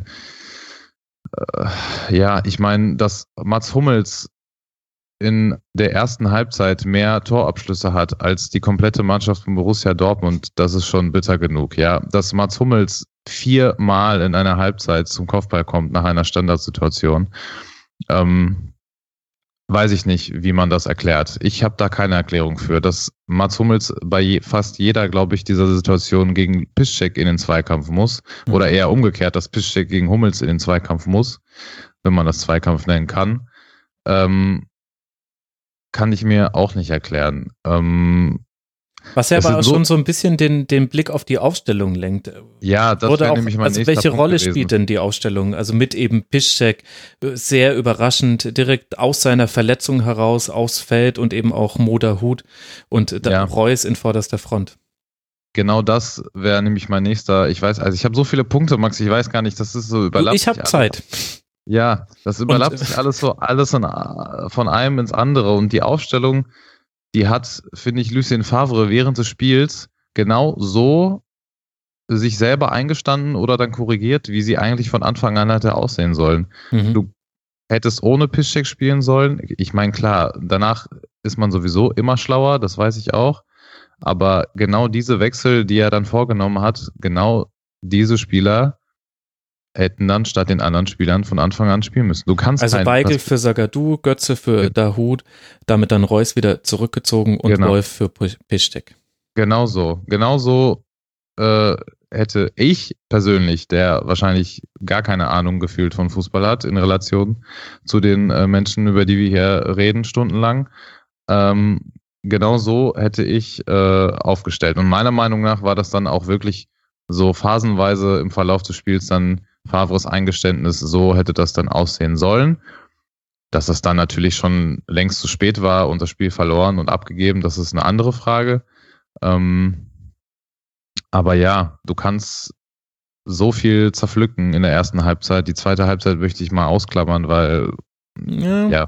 Da, da, ich ich werde später nochmal auf die zweite Halbzeit kommen. okay, das wär, dann wäre vielleicht, würde ich, würd vielleicht mich erstmal deine oder eure oder vor allem Justins Meinung interessieren, weil ich habe da jetzt, hätte da jetzt noch so viele Punkte, dass wir das, glaube ich, ein bisschen geordneter machen sollten. Deswegen, ja, wären das so meine wichtigsten Punkte, die ich erstmal so einbringen würde. Mhm. Ich finde ich find diesen Aspekt sehr interessant, den du gebracht hast mit der Körpersprache. Also ich bin jetzt auch nicht derjenige, der irgendwie in jedem Spiel immer darauf guckt, wer hat jetzt welche Körpersprache und der Ösil, der hat ja wieder die Schultern hängen und sowas. Also das ist für mich Quatsch. Aber es ist klar zu sehen gewesen, dass da eine Mannschaft war, die dieses Spiel wirklich von Anfang an komplett dominieren wollte, die nötige Aggressivität auf den Platz gebracht hat, wirklich auch von der Körpersprache einfach gezeigt hat, wir sind der FC Bayern und egal wie die Saison gelaufen ist, heute hauen wir die hier aus dem Stadion. Und genau so ist dieses Spiel dann eigentlich auch gelaufen. Und bei Dortmund hatte ich das Gefühl, dass sie sich vorher auch ein Stück weit zu klein geredet haben, dass sie gesagt haben, ja, wir fahren hier nach München und gucken mal, ähm, was passiert und so es ist nachvollziehbar, klar, Bayern ist allein finanziell eine Stufe über Dortmund, vielleicht sogar zwei Stufen drüber, ähm, müßig zu diskutieren. Aber mir fehlt so ein bisschen dieses Selbstvertrauen zu sagen, wir haben 63 Punkte vor diesem Spiel, Bayern mhm. hat 61 Punkte und äh, wir gehen das heute richtig mutig an. Und wenn das dann in die Hose geht, dann ist das eben so, dann können wir das rechtfertigen ähm, und haben trotzdem alles gegeben. Und das habe ich bei Dortmund einfach vermisst. Also ich war überrascht, wie tief sie gestanden haben. Reus hat nach dem Spiel auch gesagt, so kannst du gegen Bayern nichts gewinnen. Hummels und Thiago konnten immer wieder anlaufen, hatten immer wieder die Zeit, ähm, ja, die Pässe dann auch nach vorne zu spielen. Und das alleine ist ja schon, ist ja schon sehr tödlich. Ähm, wenn ich da Freiburg nehme, die haben es geschafft, Thiago fast komplett zu isolieren über weite Strecken des Spiels. Ähm, einfach weil sie mutig nach vorne verteidigt haben. Und ich hätte mir aus Dortmunder Sicht vielleicht gewünscht, dass Dortmund 10, 15 Meter höher verteidigt und genau das ver zu verhindern versucht. Also, dass Thiago ins Spiel kommt, dass Hummels mit seinen Pässen ins Spiel kommt. Ähm, ja, und ich habe mhm. seit längerem mal wieder gesehen, dass die Bayern halt ähm, über das Mittelfeld kombiniert haben. Also wir haben vorhin über dieses U gesprochen, das ist ja bei Bayern grundsätzlich fast immer Thema. Ähm, diesmal haben sie es tatsächlich geschafft, auch mal zwischen die Ketten zu kommen oder über die Mitte zu kombinieren. Und das lag sicherlich auch daran, dass Dortmund sie gelassen hat. Mhm. Da würde ich gerne mal einhaken, weil wir sind ja immer noch beim übergeordneten Punkt Mentalität. Und der wurde nach diesem Spiel groß äh, debattiert. Interessanterweise bei Auf Ohren konnte man, ich glaube, schon vor zwei Wochen hören, also beim sehr empfehlenswerten Borussia Dortmund Podcast, dass äh, der BVB sich aus der Verfolgerrolle, wenn man etwas gewinnen hat, leichter tat, als aus der Rolle, in der man etwas zu verlieren hatte. So so könnte man jetzt dieses Spiel hier auch erklären. Ich würde aber gerne nochmal detaillierter reingehen. Und zwar, Boris, wir haben die ganze Saison darüber gesprochen, dass Borussia Dortmund Spieler mit einer starken Mentalität verpflichtet hätte. Und da werden vor allem genannt Axel Witzel, Thomas Delaney und Marco Reus, der natürlich nicht verpflichtet wurde, der aber in dieser Saison nochmal einen Schritt gemacht hat, beziehungsweise einfach so fit geblieben ist, dass er der Mannschaft ganz anders seinen Stempel auf drücken konnte. Und wenn wir jetzt mal die drei Spieler nehmen, die eben in so vielen Spielen es auch schon gezeigt haben, dass sie den Unterschied machen können in der Liga für Borussia Dortmund, warum haben sie denn jetzt in diesem Spiel so wenig Einfluss aufs Spiel nehmen können? Lass mal mit Axel Witzel anfangen. Gerade bei Axel Witzel fand ich, dass der in Relation zu ja, ziemlich vielen anderen in Schwarz-Gelb noch ein relativ, ja, auch kein gutes Spiel gemacht hat natürlich, aber im Vergleich gar nicht so abgefallen ist. Ich, der hatte mal wieder seine überragenden, glaube ich, 92, 93 Prozent Passquote. Ja. Ähm, hat gar nicht so wenige Zweikämpfe gewonnen, war auch meiner Meinung nach in Relation natürlich schon wieder zu den anderen eigentlich der präsenteste ähm, auf dem Platz, zumindest auf Dortmunder Seite, aber du gehst dann einfach als Kollektiv unter. Du ich, ich habe da auch keine Erklärung für. So, also natürlich kannst du als einzelner Spieler fast nie, außer du bist jetzt, weiß ich nicht, Lionel Messi, deinem Spiel oder dem Spiel deiner Mannschaft so den Stempel aufdrücken, dass das das ganze Team mitzieht. Ja. Und ähm, natürlich ist Marco Reus in Topform ein absoluter Weltklasse-Spieler, aber wenn der, wie Justin gerade schon angemerkt hat, ganz vorne ran muss und nicht auf seiner Lieblingsposition und da relativ ja, in Isolation schwebt vor, vorne, kann er natürlich auch keinen Einfluss nehmen. Und äh, alleine durch, durch äh, Mentalität, deine eigene Mentalität, ähm, fängt, glaube ich, das Kollektiv nicht an, diese Mentalität dann selber auch zu entwickeln. Also ich kann mhm. dir, also ich weiß nicht, ob du weißt, was ich meine, aber ähm, ich verstehe deine Frage. nee, ich, ich glaube, ich weiß, was, was du meinst, denn er hatte zum Beispiel eine super Passquote. Er hatte ja. insgesamt auch 42 Pässe, aber es waren kaum Pässe in die gegnerische Hälfte und vor allem kein einziger tiefer Pass in die gegnerische Hälfte. Also kann man daraus, daraus, das leitet sich ja so ein bisschen aus dem, was du gesagt hast, ab, beziehungsweise umgekehrt ist es der Fall. Er hatte zwar immer noch am meisten Einfluss und auch immer noch seine hohe Passsicherheit. Er hatte aber auch gar nicht die Anspielstationen, um mal jemanden tief zu schicken. Das heißt, Eben. wenn das Kollektiv um ihn außen herum so tief steht und er gleichzeitig, das muss man aber auch noch sagen, das ist nicht nur das der BVB da etwas nicht auf den Platz gebracht hat, sondern auch so hoch gepresst wurde. Also ich habe mir noch mal, ich habe mir das relativ genau noch mal angeguckt, gerade bei den drei Spielern. Es gab erst ein Spiel in der kompletten Saison, in dem er weniger Pässe gespielt hat als in diesem Spiel gegen die Bayern und das war gegen Leverkusen. Was ist die Parallele? Ein sehr sehr hohes aggressives Pressing. Das hat Axel Witze auch einfach nicht die Möglichkeit gegeben, in vielen Situationen aufzudrehen oder mal selber ein Dribbling anzugehen. In der zweiten Hälfte im Hinspiel gegen Bayern war war war Witze derjenige, der gegen, da kam. Martinez einmal zu spät, äh, Witze konnte aufdrehen über den linken Flügel, sofort den Pass gespielt, in der Mitte hätte da fast das, weiß jetzt gerade gar nicht, das wievielte Tor das dann gewesen wäre, ähm, fallen können. Das hat komplett gefehlt, weil er eben zum einen erstickt wurde, quasi schon in seinen, in seinen Bemühungen, etwas nach vorne zu machen. Und weil er, wenn er dann den Ball hatte, dann, dann nur Passoptionen zur Seite hatte, so immer so halb nach vorne. Also er hat jetzt nicht nur Querpässe gespielt, sondern so halb, aber er hatte keine einzige tiefe Anspielstation. Ja, ja, absolut. Und dann äh, muss man auch, glaube ich, äh, neidlos Thomas Müller nochmal herausheben. Also selten habe ich sowas in den letzten Wochen und Monaten sowieso nicht, aber auch sonst. Ähm, das, was das Mittelfeld da vor allem mit Müller, Thiago, und äh, Javi Martinez da abgerissen hat, muss man ja auch mal lobend anerkennen. Also mhm. es war auch es war kat komplett katastrophal vom BVB, aber ähm, da sollte man auf gar keinen Fall die Leistung der Bayern irgendwie schmälern oder aberkennen. Was die da gespielt haben, war auch richtig, richtig gut. Ähm, und wie du schon sagst, absolut durch unfassbar gutes Pressing, jegliche überhaupt Möglichkeit, Optionen des tiefen Anspiels schon im Keim erstickt und äh, ja, ist absolut unmöglich zu machen, die Stärken, die wir eigentlich haben, äh, irgendwie ansatzweise ausspielen zu können. Thomas Delaney hatte die wenigsten Pässe in einem Spiel über 90 Minuten für Dortmund in logischerweise dieser Saison, weil er erst seit dieser Saison hier spielt, war nicht wirklich eingebunden. Marco Reus konnte kein einziges Dribbling gewinnen, hat keinen einzigen Schuss abgegeben. Auch das gab es in dieser Saison erst einmal im Heimspiel gegen Eintracht Frankfurt, war überhaupt nicht eingebunden, hatte 22 Pässe nur gegen Hoffenheim auswärts und zu Hause gegen Leipzig war Reus noch isolierter und da hatte das aber nochmal andere Gründe. Justin, auf der anderen Seite haben wir ja schon häufig genug gesehen, dass gerade auch dieses hohe Pressing viel an Gefahr birgt. Unter anderem hat man das ja auch im Hinspiel gesehen, wo Dortmund im Grunde die physische Karte so ein bisschen ausspielen konnte und da die damals noch etwas mehr vorhandene Tiefe der Bank. Und in dieser sechsten Spielminute bei der großen Chance von Dahut, der dann den Außenpfosten trifft, hat man ja auch genau gesehen, wo die Gefahren in diesem Pressing liegen. Was sind denn deiner Meinung nach die Punkte, da, die erklären, warum das in diesem Spiel fast über die komplette Spielzeit so gut funktioniert hat beim FC Bayern. Hat man was anders gemacht? Hat der BVB seine Chancen weniger genutzt? Wie würdest du das begründen, dass es in dem Spiel ja fast bis zur Perfektion geklappt hat? Ja, also es war schon nah dran an der Perfektion. Das kann man schon durchaus behaupten. Es war vielleicht sogar die beste Leistung der Bayern im Pressing in dieser Saison unter Kovac.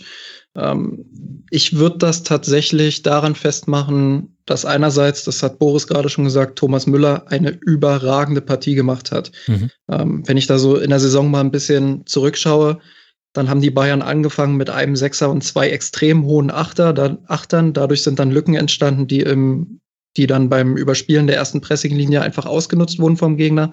Der nächste Schritt von Nico Kovac war dann, ähm, dass er Martinez hinten auf die Sechs gestellt hat und Thiago neben ihn. Dann hatte man zwei Sechser und nur noch einen Zehner quasi vorne. Äh, das war dann meistens zu wenig, weil man nicht mehr so viele Anspielstationen vorne hatte und sich dabei äh, selbst im Ballbesitzspiel so ein bisschen beraubt hat. Und diesmal war es wieder zwei Sechser. Aber durch Thomas Müller meiner Meinung nach fast schon zwei Zehner. Also er hat für zwei gespielt irgendwie. Er war überall, er war omnipräsent ähm, mit seinen Läufen in die Tiefe, aber auch wenn er mal äh, sich hat fallen lassen, um sich anzubieten oder wenn er die Flügel überladen hat. Also er war eigentlich überall, wo es gebrannt hat und ähm, das war die beste Müller-Leistung, die ich seit langem gesehen habe von ihm. Und das hat gezeigt, dass er es immer noch kann, dass er wertvoll ist für die Bayern ähm, dass er gerade mit seinen Läufen in die Tiefe auch Lewandowski unfassbar unter, unterstützt. Ähm, und das hat den Bayern einfach geholfen. Und zusätzlich haben Martinez und Thiago einfach dahingehend einen Riesenjob gemacht, dass sie im Pressing dann auch nachgeschoben haben. Also dass sie wirklich die Lücken dann dahinter auch gestopft haben. Gerade Martinez wieder wirklich gegen den Ball überragend. Ähm, und das hat einfach wunderbar funktioniert. Und als weiteren Faktor würde ich aber tatsächlich auch nennen, ähm, dass Dortmund zu keiner Zeit des Spiels auch nur Anstalten gemacht hat, ähm, ja, vielleicht die wenigen Lücken, die dann doch da waren, auch zu nutzen. Das war der eine Konter, der angesprochen wurde, aber sonst ähm, haben die Dortmunders nicht geschafft. Vielleicht war, vielleicht war es einfach, weil die Bayern zu gut waren, aber ich würde sagen, da waren schon noch kleine Lücken hinter der ersten Pressinglinie ab und zu. Dortmund hat sie lediglich nicht, nicht gefunden beziehungsweise nicht bespielen können. Ähm, aus welchen Gründen, das wird Boris vielleicht ein bisschen besser erklären können als ich, aber ähm, vielleicht lag es auch daran, dass die Mannschaft einfach hinten noch zu jugendlich ist. Ähm, so ein Fehler, der da Sagadu passiert, wäre vielleicht einem erfahreneren Spieler eventuell nicht passiert. Ähm, aber das ist alles, das sind dann halt diese kleinen Details, die am Ende auch den Unterschied machen. Und wenn wir da über die Details sprechen, dann müssen wir sicherlich auch darüber sprechen, dass die Bayern eben aus gefühlt ihren ersten drei Chancen schon vier Tore gemacht haben. Mhm. Ähm, beziehungsweise aus ihren ersten zwei, drei Tore, wenn man so will. Ähm, das war ein Geschenk von Dortmund, das war ein Standard.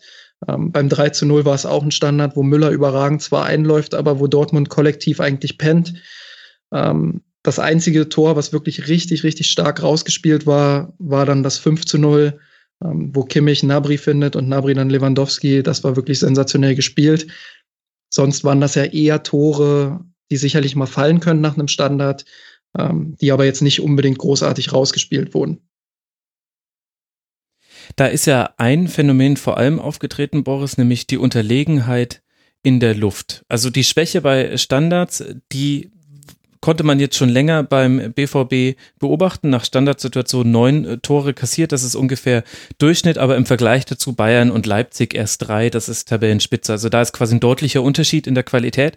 Und gleichzeitig ist äh, keine Mannschaft äh, so gefährlich äh, nach äh, Kopfbällen wie der FC Bayern. Mit weitem Abstand die Kopfballstärkste Mannschaft der Liga. 16 Tore mit dem Kopf erzielt. Platz zwei teilen sich Eintracht Frankfurt und SC Freiburg. Die haben neun Tore. Also sieben Tore weniger. Und in dem Spiel waren 14 der 22 Abschlüsse des FC Bayern nach Standardsituationen und acht davon eben nach Kopfbällen.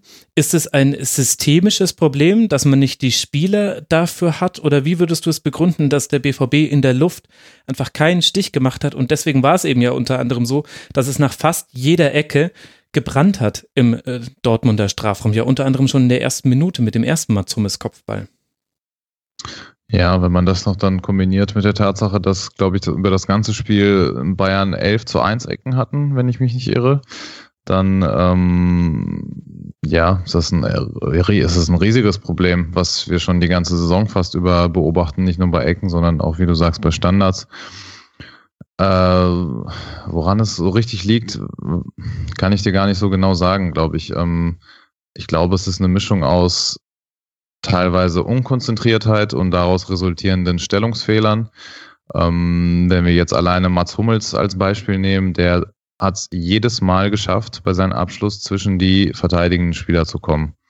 Und, das, und das ist dann, ähm, das, also das ist wirklich, das ist einfach so gravierend aufgefallen, ähm, dass er sich jedes Mal, klar, Mats Hummels ist einer der stärkeren Kopfballspieler auf der Welt, würde ich behaupten. Auch, auch schon mit 30 hat er immer noch eine äh, gewisse Sprungkraft, die ihn auch bei Kopfbällen und äh, bei Standards gefährlich macht.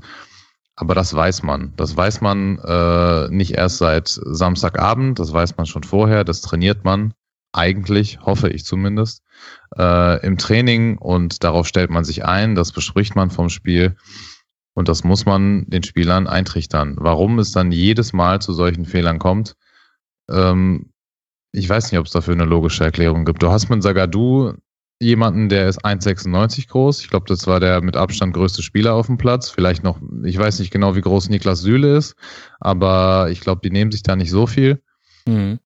Ähm, Diallo ist für einen linken Außenverteidiger jetzt auch nicht der kleinste und klar, vielleicht ist es dann wirklich einfach falsche Zuteilung, wenn dann so ein Piszczek äh, in den Luftzweikampf geschickt wird. Ob das der Plan war oder nicht, das kann ich dir wirklich nicht sagen. Aber wenn es, wenn es dann so ist, dass Piszczek ähm, da nicht stehen soll äh, und dann per Zufall da in den Zweikampf muss, dann ist es nicht so unlogisch, dass er diesen dann auch verliert. Mhm. Und äh, gepaart damit, dass er dann über zwei oder wie viele Monate dann nicht gespielt hat und durch fehlende Spielpraxis äh, dem da auch nicht wirklich geholfen wird, dann ähm, ist das vielleicht einfach ein Mix aus vielen, vielen verschiedenen Faktoren, die dann in so einem Spiel äh, über den fehlenden Willen und andersrum den sehr, sehr großen Willen äh, mhm. deines Gegners dann so zustande kommen können. Finde ich jetzt sehr spannend, gerade wenn wir über den, über den Willen auch sprechen. Ähm, ich glaube, es stand schon 4-0 oder 5-0 da hat Hummels oder was Thiago, ich weiß es gar nicht genau, beide haben jeweils dann nach gewonnenen Tacklings in der eigenen Hälfte die Faust geballt und, und wirklich auch sich selbst dadurch nochmal gepusht. Also wenn wir da über Details auch in der Körpersprache sprechen, ähm, die Bayern hatten meiner Meinung nach einfach eine ganz andere Aggressivität auch auf dem Platz. Und mhm. äh, das von Anfang an. Sicherlich kann man Dortmund jetzt nicht unterstellen, dass sie nach einem 3-4-0 irgendwie einen Zweikampf irgendwie abfeiern. Das, das wäre ja totaler Quatsch. Also, aber einfach dieses, dieses gesamte Auftreten von Dortmund war von Anfang an so, wir sind die kleine Borussia irgendwie und wir fahren jetzt zum großen FC Bayern und schauen mal, ob wir irgendwie einen Überraschungssieg mitnehmen können. Obwohl das ja die Tabellenkonstellation vorher gar nicht so sehr hergegeben hat. Also man hätte mhm. ja durchaus auch mutiger dahin fahren können. Allein schon deshalb, wenn man gesehen hat, auch Heidenheim ist in der Lage, ähm, ja, den Bayern ordentlich weh zu tun. Ja. Wenn man das Ganze dann mutig angeht, Natürlich ist Heidenheim noch mal was ganz anderes als Dortmund, allein schon von der Motivation her. Ähm, und das finde ich wiederum auch bei den Bayern unfassbar spannend, dass sie es immer wieder schaffen, egal wie die Saison läuft, ähm, sich für solche Spiele wie gegen Borussia Dortmund einfach zu motivieren. Also ja. hm. da sieht man einfach ein ganz anderes Auftreten dann auch. Also die Spieler, wie die einfach mit was für einer Körpersprache die in diese Partie gehen, was ich gerade gesagt habe, und wie motiviert die immer noch sind, obwohl man ja sagen könnte, die der Höhepunkt der Rivalität ist ja schon sehr, sehr lange her mittlerweile. Und trotzdem hat man immer das Gefühl, die wollen unbedingt den Gegner heute demütigen. Und das finde ich unfassbar spannend. Und das ist sicherlich eine der Stärken, die die Bayern immer noch haben. Ja, da würde ich gerne gleich nochmal tiefer ins Detail gehen. Ich finde, das ist aber auch ein Punkt, der bei Borussia Dortmund zu tragen kommt. Also wenn wir nochmal den Bogen schließen zu dem, was ich vorhin aufgemacht habe, mit, dass man darüber spricht in dieser Saison und ja schon auch zu Recht, dass Borussia Dortmund vor allem bei der Mentalität dazu gewonnen hat in dieser Saison, dann muss man da aber eine Klammer machen und zwar die großen Spiele in Anführungszeichen ausklammern, denn die gingen, die, also fast alle davon gingen verloren in Tottenham verloren, gegen Atletico verloren und jetzt gegen die Bayern, in, gegen die Bayern in all diesen Spielen kein Tor erzielt bei 0 zu 10 Torverhältnis. Boris, ähm, kann man vielleicht sagen, dass Borussia Dortmund zwar Spieler hat, die die richtige Mentalität haben, die aber vielleicht den, die Erfahrung dieser großen Spiele fehlt? Ja, absolut. Also es gibt ja eine ganz große äh, man muss ja eine ganz große Differenzierung machen zwischen Mentalität ist ja nicht gleich Qualität. Ne? Also ähm, ja. nur durch Mentalität gewinnst du ja keine fußballische Klasse oder wie du sagst, in dem Fall Erfahrung, wenn du mit Sagadu immer noch einen 19-Jährigen hast, äh, der hinten den Innenverteidiger gibt, das darf man auch nicht vergessen. Jaden Sancho, der auch vor kurzem erst 19 geworden ist und äh, generell eine Mannschaft, die ja relativ neu sich zusammengefunden hat diese Saison und auch relativ jung ist. Natürlich hast du jetzt mehr Mentalität auf dem Platz, wenn Axel Witzel da steht. Ähm, auch, auch wenn du einen Lukas, Lukas äh, Piszczek äh, auf dem Platz stehen hast, der auch äh, eine absolute Ikone und Größe ist im Verein. Natürlich hast du da Mentalität und Erfahrung auf dem Platz. Aber ähm, das ersetzt dir nicht die, die fußballerische Qualität oder die fußballerischen Fähigkeiten, die du brauchst, um in diesen großen Spielen dann auch ähm, einfach spielerisch mithalten zu können.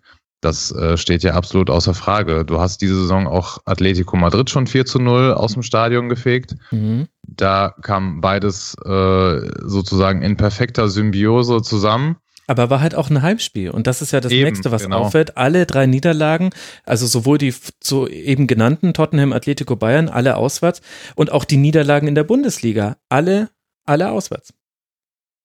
Genau, absolut. Und ähm, da könnte man äh, vielleicht auch den äh, Matthias Sammer zitieren, wenn er sagt, wenn du nicht auf den Punkt kommst, wo du sagst, jetzt müssen wir uns alle zusammenreißen, wenn man diesen Punkt nicht erreicht, dann ist das, wie er so schön gesagt hat, schleichendes Gift. Und genau das hat man in Augsburg beobachtet, das, genau das hat man äh, bei der Fortuna in Düsseldorf beobachtet. Genau das beobachtest du, wenn du in Nürnberg nicht gewinnst, wenn du in Hannover nicht gewinnst, wenn du zu Hause auch zu Hause 3-0 gegen Hoffenheim führst und dann trotzdem noch das 3-3 mhm. Das sind alles so kleine äh, Dinge und Merkmale, die dir sagen, da fehlt auf jeden Fall noch was. Ob es dann wirklich Erfahrung ist, ähm, ja, kann gut sein. Und ähm, das ist, das ist ja nicht so, das ist ja kein Phänomen, das jetzt irgendwie ähm, in einzelnen Spielen nur auftritt. Gegen Augsburg gewinnst du auch in der allerletzten Sekunde nur mit 4 zu 3. Gegen Wolfsburg äh, schießt du auch in der 93. Minute das 1 zu 0. Also es ist, kommt sehr, sehr vieles zusammen. Vor allem in der Hinrunde ist sehr vieles zusammengekommen, was dann ein positives Ergebnis äh, ähm, hinten dann rauskam. Und ähm, ja, in der letzten Phase waren die Auftritte auch nicht wirklich überragend. Und äh, Deswegen, äh, um nochmal auf deine eigentliche Frage zurückzukommen, Mentalität, äh, ja, schön und gut, aber am Ende gewinnen die, die Fußballspiele immer noch die Qualität und das fußballerische Können und äh, die spielerische Überlegenheit. Und in den ganz großen Spielen, da gebe ich dir absolut recht, da ähm, hat man es einfach nicht hinbekommen, vor allem auswärts. Mhm. Jetzt ist es ja aber auch was, Justin, was ja auch dem FC Bayern nicht komplett fremd ist. Also ja, jetzt dieses Spiel hier sehr souverän mit 5 zu 0 gewonnen, aber es gab ja zum Beispiel auch dieses Rückspiel gegen Liverpool, wo man sich vielleicht viel eher so eine Herangehensweise erwartet hätte. Was sagt es denn über die Mannschaft des FC Bayern in dieser Saison aus, dass man das zum einen nicht immer schafft, in den großen Spielen für den Club dann so eine Haltung an den Tag zu legen und zum anderen, dass man es jetzt dann mit Verspätung irgendwie in dieser Saison doch hingekriegt hat und zwar mit dem alten Personal. Also Martinez hat dann nochmal gespielt, Müller hat dann nochmal gespielt und nur auf den Außenpositionen Coman und Nabri hat sich wesentlich was verändert, würde ich jetzt mal so die als These in den Raum stellen wollen. Ja, wobei ich das gar nicht so sehr, also zumindest den bisherigen Verlauf der Saison gar nicht so sehr an der Haltung festmachen würde. Also ja. ich fand wirklich total spannend, was Mats Hummels direkt nach dem Spiel gesagt hat. Er meinte, die Vorgaben vor dem Liverpool-Spiel waren im Prinzip genau dieselben wie jetzt gegen Borussia Dortmund. Also Bayern wollte gegen Liverpool genauso spielen, wie sie es gegen Dortmund gespielt haben. Sie haben es einfach nicht auf den Platz bekommen. So, und das führt mich dann einfach auch zu der Frage, hm, ist das Setting, unter dem der FC Bayern da halt spielt, sprich Taktik, Strategie, all das, ist das vielleicht einfach nicht gut genug, um mit den Besten in Europa mitzuhalten. Mhm. Ich kann mir nicht vorstellen, dass es daran liegt, dass die Kaderqualität irgendwie zu schlecht ist. Da gibt es sicherlich einige Problemstellen, keine Frage. Die Planung war nicht optimal vor der Saison. Ähm, aber ich kann mir schon vorstellen, dass das Bayern mit diesem Kader durchaus auch anders hätte gegen Liverpool spielen können. Und dass sie es nicht auf den Platz bekommen haben, ist halt schon irgendwo auch eine versteckte Kritik, wenn auch keine bewusste Kritik ähm, am Spielsystem beziehungsweise an der Umsetzung dieses Spielsystems. Das kann sicherlich eine Kritik an den Spielern selbst sein. Hm. Das kann aber auch eine Kritik daran sein, dass vielleicht nicht genug ähm, Lösungswege an die Hand gegeben werden, um die Ideen des Trainers umzusetzen. Und das wäre dann halt auch eine relativ direkte Kritik an den Trainer. Ähm, was ich auch spannend fand, du hast gesagt, dass relativ viele der Abschlüsse Flanken waren oder mhm. Standards. Mhm. Ähm, die Bayern haben ja jetzt spielerisch irgendwie nicht die Sterne vom Himmel gespielt. Also es war nicht so, dass sie Dortmund da mit irgendwelchen Kombinationen, Dreiecken oder sonst was auseinandergespielt haben, mhm. sondern es waren größtenteils Flanken, Standards. Sie haben sicherlich im Gegenpressing dafür gesorgt, dass sie den Gegner trotzdem in der eigenen Hälfte einschnüren. Ähm, aber es war vom reinen Ballvortrag her, wenn ich das mal so formuliere, von der Ballzirkulation her, jetzt keine überragende Leistung, sondern es war eine gute Leistung. Und ich würde sagen, dass sie in dem Setting, was Nico Kovac vorgibt, schon am Optimum waren. Und da muss ich mich dann halt fragen, ist das wirklich, ist dieses Optimum wirklich das, was die Ansprüche des FC Bayern sind? Das hört sich jetzt für 17 Bundesliga-Vereine wahrscheinlich unfassbar abgehoben an, aber ja. Der FC Bayern hat ja nun mal den Anspruch, in Europa unter die Top 4, Top 5 zu kommen. Und das erreichst du eben nicht alleine durch individuelle Qualität. Jetzt muss auch gesagt werden, gegen Dortmund haben sie nicht nur durch die individuelle Qualität gewonnen, das wäre Quatsch. Aber es ist halt gruppentaktisch nicht mehr so, dass die Bayern dadurch sich einen Vorteil verschaffen. Und das war sicherlich einer der maßgeblichen Gründe, warum Klopp mit Liverpool die Bayern sehr deutlich dann in beiden Duellen auch besiegt hat. Und das ist auch einer der Gründe, warum die Bayern nicht mehr in den Top 4 bzw. Top 5 sind. Die Bayern waren auch 2013, 14, 15, 16. Auch da hatten sie nicht, meiner Meinung nach zumindest, nicht den besten Kader Europas. Ja. Sie hatten einfach einen Vorteil, dass sie als Gruppe funktioniert haben, dass sie als Gruppe Lösungen gefunden haben, diese, diesen Rückstand auf andere Vereine aufzuholen. Und das fehlt mir aktuell halt komplett und ich weiß nicht, ob das neue Spieler im Sommer alleine lösen können. Und Gleichzeitig hast du ja schon die beiden Dimensionen dieser Analyse aufgemacht. Die eine zeigt in Richtung Trainer, welche Möglichkeiten gibt Niko Kovac der Mannschaft an die Hand, um eben aus ihrem Ballbesitz äh, dann auch Chancen zu kreieren. Oder kann man auch, so paradox sich das anhören mag, eben bei diesem 5 zu 0 gegen den BVB noch Leerstellen erkennen. Und das andere aber eben halt auch der Finger, der auf die Spieler zeigt und fragt, also wenn die Vorgabe gegen Liverpool ähnlich gewesen sein soll, wo war denn dann das hohe Pressing und warum war es nicht da? bei allem Respekt, den man natürlich haben sollte, und man möchte ja auch nicht, also Bayern ist ja auch schon mal mit einem sehr hohen Pressing 0 zu 4 von Real im Halbfinalrückspiel aus dem Stadion geschossen worden. Alles klar. Aber dennoch ist dann die Frage, okay, das war eine andere Mannschaft, vor allem auch nach dem 1 zu 2 hat man damals sich völlig aufgegeben, was auch nicht so wirklich zum FC Bayern passt, wie man ihn eigentlich kennt. Und man kann es auch an einem Spieler festmachen, ohne dass ich jetzt sagen möchte, ähm, Robert Lewandowski wäre der Schuldige oder wäre allein, allein verantwortlich. Völliger Quatsch. Ich möchte es nur jetzt quasi an seiner Person mal diskutieren, weil der Unterschied ist einfach krass. Im Spiel gegen den BVB hatte Lewandowski acht Abschlüsse. Zwei Tore hat er daraus gemacht. Eine Chance hat er selbst, selber kreiert.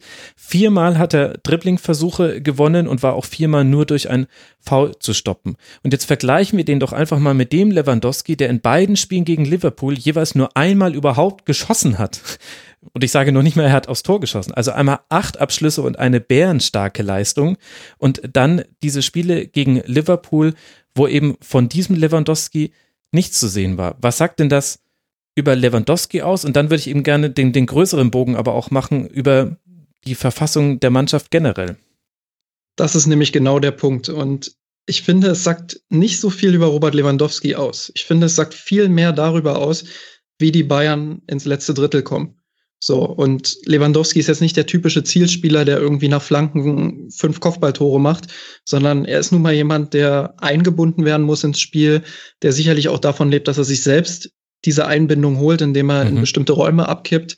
Und all das funktioniert halt nicht, wenn die Bayern nicht die Verbindung aus dem ersten Drittel ins Angriffsdrittel bekommen. Und ich denke daher, dass das viel mehr darüber aussagt, wie binden die Bayern ihren Stürmer ein und weniger darüber, dass Lewandowski irgendwie selbst nicht ins Spiel kommt oder so. Ich finde, an Stürmern kann man immer ganz gut erkennen, ähm, wie gut ist das Offensivkonzept, was ein, was ein Verein hat. Und bei den Bayern war es halt oft genug so, dass das nicht gut genug war. Ähm, wenn man jetzt Liverpool zum Beispiel mal nimmt, eine unglaublich defensive, passive Haltung über weite Strecken der Partie, ähm, da kannst du im Stürmer eigentlich einen geringen Vorwurf, wenn überhaupt, machen. Also mhm. ich finde es schwierig, dann Lewandowski dafür zu kritisieren, ähm, dass er, dass er kein Tor gemacht hat oder so. Was man aber sicherlich auf der anderen Seite sagen muss, er hat manchmal große Chancen, die er einfach auslässt. Aber an diesen großen Chancen wird sich meiner Meinung nach zu sehr hochgezogen. Also es wird zu sehr dann schwarz-weiß diskutiert. Es wird dann gesagt, Lewandowski spielt irgendwie ähm, keine gute Saison für die Bayern. Ich würde sogar das Gegenteil behaupten. Du kannst ja mal äh, raten an der Stelle, wie viele Minuten Lewandowski ungefähr für eine direkte Torbeteiligung in dieser Saison in allen Pflichtspielen braucht. Es ist ungerecht, weil ich natürlich mir rausgeschrieben habe, dass es 75, 45 Torbeteiligungen in 49 Spielen war. Also muss es ja irgendwas ganz knapp über 90 Spiele sein, wenn wir nur auf die Pflicht, also auf alle Pflichtspiele gehen, irgendwie so, weiß nicht, 97 Minuten oder sowas. Okay, also da ist da auch nochmal eine Differenz, glaube ich, bei den unterschiedlichen Portalen. Transfermarkt hat jetzt in 38 Pflichtspielen 33 Tore und 13 Assists. Ah, okay. Ähm, bei Who Scored, ja. Ja, das kann sein, dass die da noch was anderes mit rein Aber unabhängig davon, er ist alle 73,24 Minuten an einem Tor beteiligt, mhm. direkt mit Ach, Assist stimmt, ich hatte die Nationalmannschaft dabei, Entschuldigung. Das, das ist natürlich Quatsch, schlecht also, also für die Bayern. Und, ja, Wahnsinn. Ähm, mhm. Das ist halt ein Wert, den hat er so ungefähr nur einmal gehabt und das war in der Saison 16, 17. Da war er alle 75,87 Minuten direkt an einem Tor beteiligt. Also das zeigt so ein bisschen, auf welchem Niveau wir diskutieren, wenn wir über Robert Lewandowski diskutieren. Und unabhängig von diesen Statistiken würde ich nochmal den Punkt machen wollen, dass Lewandowski meiner Meinung nach in dieser Saison extrem gereift ist. Er ist für mich jemand geworden, der Verantwortung übernimmt, der vor allem auch die mangelnde Offensivstruktur durch seine Bewegungen ausgleicht und ähm, auch im Kombinationsspiel einfach nochmal viel wichtiger geworden ist für die Bayern. Wenn nicht sogar nach Thiago der wichtigste Spieler für die Gesamtstruktur. Und das sind halt Dinge, da hat er den nächsten Schritt gemacht. Und er hat auch, wenn man seine Interviews liest, wenn man sieht, wie er sich einfach auf den Platz gibt, dann hat er sich tatsächlich zu, zu einer Art Führungsspieler bei den Bayern entwickelt. Und das ist ein Schritt, den hat er in dieser Saison ähm, gemacht. Und dafür muss ich ein Kompliment aussprechen. Ähm, wie gesagt, kritisch kann man sehen, dass er vielleicht noch mehr Tore hätte machen können. Aber ich finde, das ja. ist Meckern auf hohem Niveau. Also ich finde gar nicht, dass, also das wäre jetzt nicht meine Kritik an Robert Lewandowski, auch wenn da, also jetzt in so einem Spiel wie gegen Freiburg, da, da muss das kritisiert werden, weil er ist dafür da, die Chancen zu machen, die er da bekommen hat. Und das war letztlich der Grund, warum der BVB als Tabellenführer nach München gereist ist. Und dann muss es erlaubt sein, das kurz anzusprechen, ohne jetzt damit sagen zu wollen, er hätte die schlechteste Torbilanz, die es jemals gab. Aber ich finde schon, dass du bei Lewandowski siehst, äh, zwei Dinge müssen da sein, damit damit Robert Lewandowski ein so großes Spiel macht wie jetzt gegen den BVB. Das eine ist eine Aggressivität und Giftigkeit von seiner Seite und die war gegen Dortmund definitiv so wie bei ganz, ganz vielen Bayern-Spielern vorhanden. Und das andere ist aber auch, wenn er gegen einen Gegenspieler einer Klasse von Sergio Ramos, Virgil van Dijk oder wie sie alle heißen, Bonucci, Chiellini spielt, dann ist das ein, ein anderes, ist es ein anderer Robert Lewandowski, wenn er in den ersten 15 Minuten zweimal auf den Fuß gestiegen bekommt und dreimal irgendwie einen Ellenbogen im Gesicht hat beim Kopfballduell, dann siehst du ihn manchmal das Spiel über nicht mehr. Und das hat auch mit der Anbindung durch die eigene Mannschaft zu tun. Also es liegt dann nicht allein an Lewandowski, das will ich auch nicht damit sagen, aber ich finde, er ist ein Spieler, der gegen körperlich verteidigende Verteidiger, also wirklich mit allem, was die, die Trickkiste hergibt, da fehlen ihm meiner Meinung nach im Vergleich zur, zur obersten Klasse an Spitzenstürmern, in die ich gar nicht so viele dann zählen würde, da fehlen einfach ein paar Prozentpunkte. Das kann durchaus sein. Ähm, auch da würde ich nochmal den Punkt mit Thomas Müller so ein Stück weit machen. Ja. Ich finde das furchtbar spannend. Ähm, ein Leser von mir, San Roth, hat uns mal eine Statistik geschickt, die ich leider jetzt nicht mehr im Kopf habe, aber die ungefähr ausgesagt hat, dass Robert Lewandowski mit Thomas Müller an seiner Seite einfach deutlich häufiger auch trifft. Und mhm das spricht ja irgendwo auch Bände, weil Thomas Müller, was ich vorhin gesagt habe, was, wie der sich bewegt um Lewandowski herum, das hilft ihm natürlich von dieser Körperlichkeit gegen Innenverteidiger auch ein Stück weit wegzukommen. Und wenn du jetzt so Verteidiger wie Chiellini, Ramos und so weiter ansprichst, wie hat denn Bayern in der Vergangenheit gegen solche Teams gespielt? Haben sie wirklich mit zwei Stürmern gespielt, gerade auswärts, beziehungsweise mit Thomas Müller um Lewandowski in letzter Linie herum? Ich glaube, sie haben ganz oft im 4-3-3 gespielt, wenn ich mich da richtig erinnere. Und mhm. da war Lewandowski dann meistens relativ alleine gegen diese Top-Verteidiger und hat eben in diesen pragmatischeren, defensiveren Ansätzen ja einfach weniger auch die Chance gehabt, sich zu zeigen. Aber die Diskussion driftet natürlich jetzt auch ein bisschen vom eigentlichen Thema ab. Ähm, ich würde dir schon zustimmen, es gibt Prozentpunkte, die Lewandowski noch nach oben hat. Einerseits in der Chancenverwertung der ganz großen Chancen. Also man hat immer das Gefühl, er macht irgendwie die schwierigen konsequent rein, aber die, die einfachen manchmal nicht.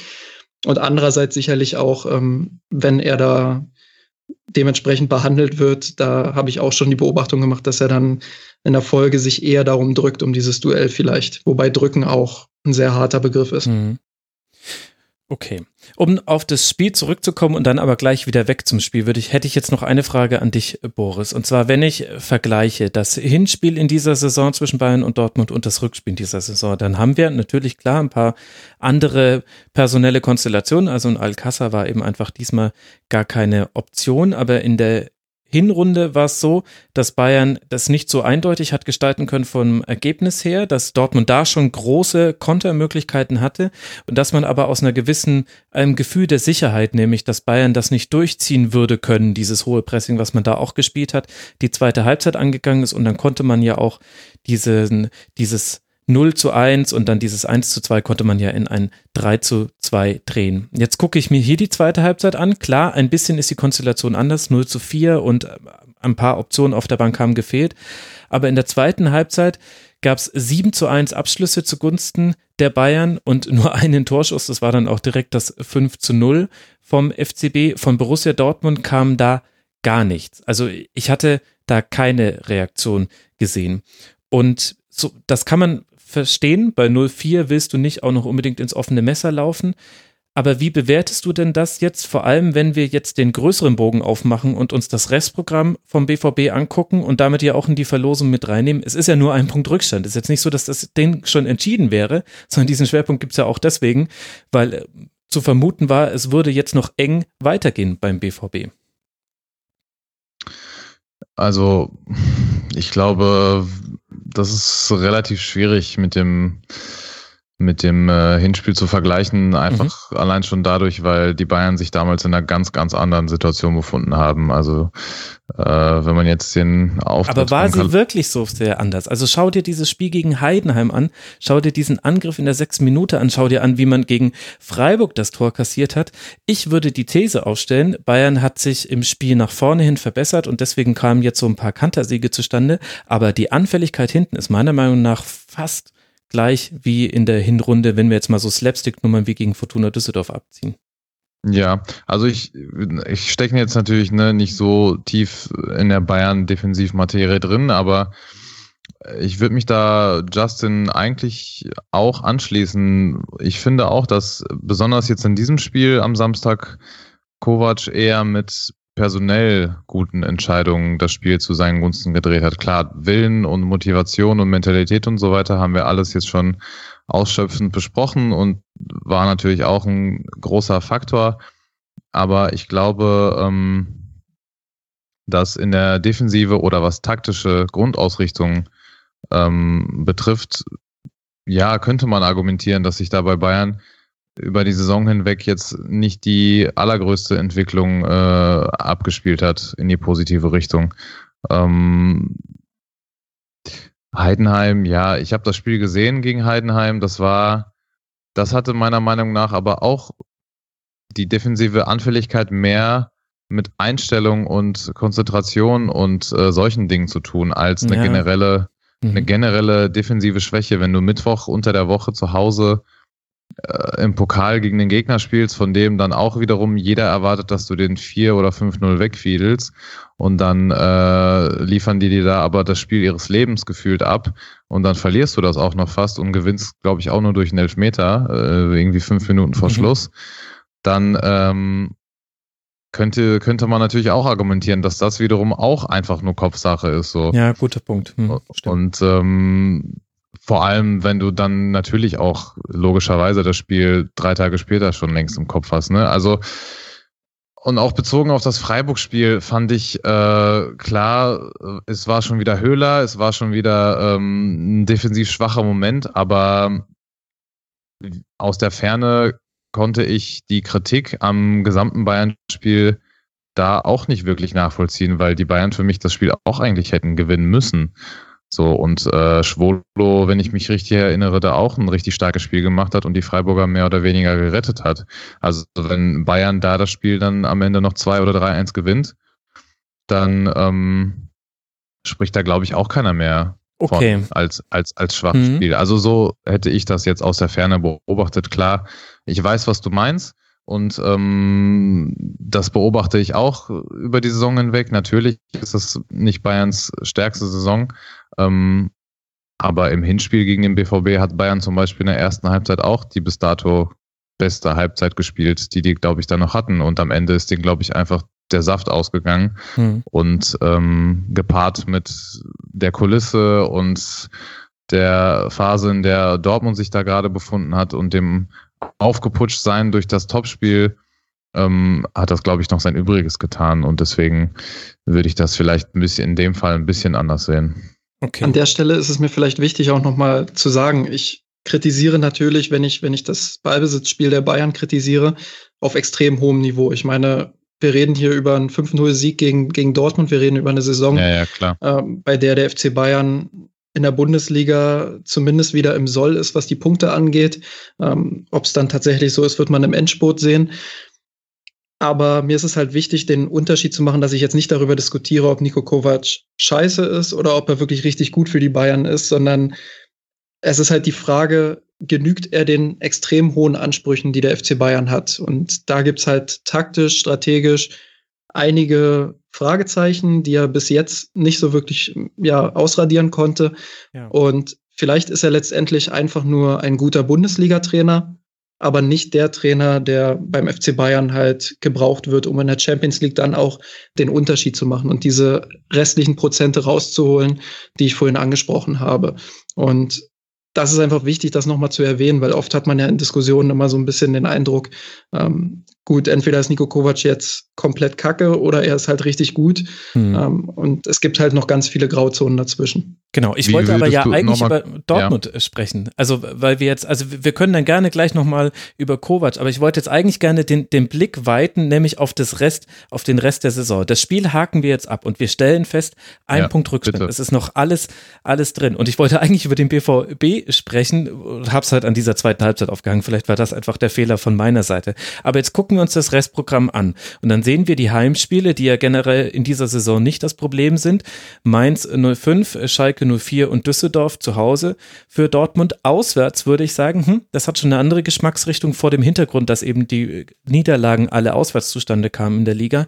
In Freiburg, in Bremen und dann am 34. Spieltag in Gladbach. Wie bewertest du die Chancen von Dortmund, dieses eine Pünktchen auf den FC Bayern in diesen sechs verbleibenden Spielen aufzuholen, Boris? Vielleicht klingt das nach Samstagabend komplett bescheuert, aber ähm, ich würde sagen, nicht viel schlechter als vorher.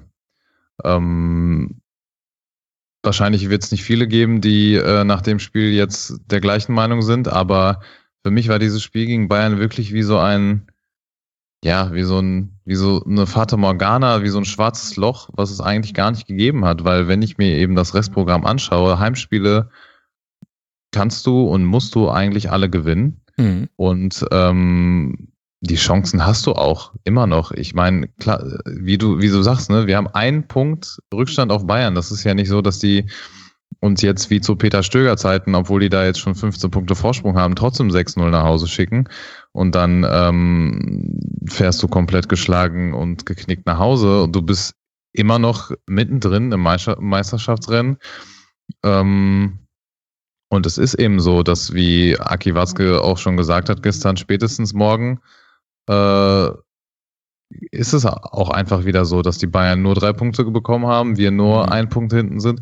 Natürlich ist das Spiel für die Moral nicht gerade förderlich und äh, jetzt bist du halt wieder in dieser Verfolgerposition. Aber wenn man das dann so rum verargumentiert, dass genau aus dieser Position man dann doch wieder stärker hervorgeht, weiß ich nicht, ob das jetzt nach dem Spiel am Samstag immer noch so ist, nachdem man mhm. so einen Nackenschlag bekommen hat.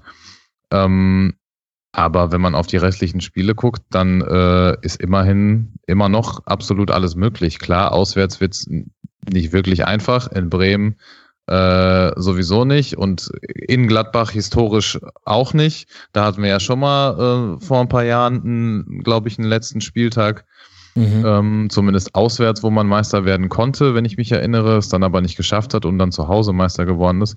So, also da geht noch alles, würde ich, würde ich behaupten. Und, ähm, und hättest du die Sorge, dass dieses, was wir jetzt äh, rausgearbeitet haben, dass in den großen Spielen manchmal paar Spieler untertauchen. Also interessanterweise, der Name ist Jaden Sancho vorhin gar nicht gefallen. Über Brun Larsen haben wir auch gar nicht gesprochen, obwohl wir so lange über dieses Spiel geredet haben. Hast du die Sorge, dass sich das jetzt dann vielleicht hinten raus auch wiederholen könnte?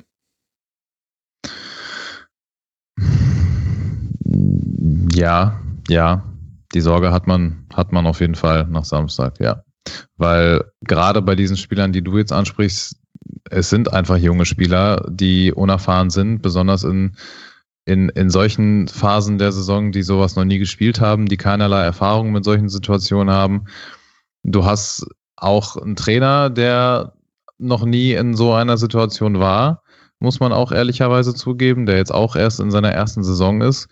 Und ähm, wenn das alles negativ zusammenkommt, dann kann es natürlich sein, dass dir am Ende die paar oder eher ein paar Prozent mehr ähm, äh, hinten raus fehlen, die dann dich wirklich äh, zum Meister machen können. Ähm, da hat, haben Verletzungen natürlich auch noch ein bisschen was mit zu tun. Paco Alcázar ist jetzt in dieser Saison kein so kleiner Faktor. Wenn der mhm. verletzt ist, dann fehlt einfach was. Das ist einfach so. Auch wenn es erst nach der 60. oder 70. Minute ist.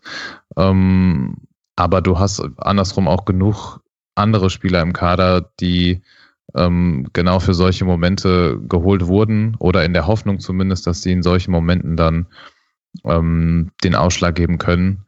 Deswegen ähm, ist da weiterhin alles möglich mit, ähm, mit natürlich immer dem Risiko, dass äh, gewisse Spieler der Situation geschuldet einfach dann ähm, ja nicht die Leistung bringen, die sie bringen könnten. Mhm. Gut, aber die dieses Risiko teilt sich der BVB ja mit dem FC Bayern, der eben den Vorteil hat des besseren Torverhältnisses, also deutlich besser aktuell und eben ein Punkt Vorsprung. Justin, wenn wir aufs Restprogramm vom FCB gucken, dann sehen wir Werder Bremen, Hannover 96 und Eintracht Frankfurt am letzten Spieltag. Das sind die Heimspiele und die Auswärtsspiele sind Düsseldorf, Nürnberg und Leipzig. Und man muss noch dazu sagen, auch im DFB-Pokal ist man ja noch unterwegs und wird gegen Werder zweimal spielen, einmal zu Hause und dann auswärts nochmal im DFB-Pokal. Was ist, sind so deine Gedanken, wenn du auf die restlichen Spiele des FC Bayern guckst in dieser Saison? Mein Gedanke ist, äh, Gott sei Dank haben die Bayern gegen Dortmund erstmal dieses gute Gesicht gezeigt, haben das Spiel auch deutlich gewonnen. Das gibt nochmal ordentlich Selbstvertrauen jetzt für die nächsten Wochen. Das war wichtig, weil ich glaube, ein Szenario hätte den Meisterschaftskampf tatsächlich schon beenden können, nämlich dass die Dortmunder in München gewinnen und fünf Punkte wegziehen. Ähm, dann wäre es wirklich richtig schwer für die Bayern geworden, allein schon auch aus, aus mhm. mentaler mhm. Sicht.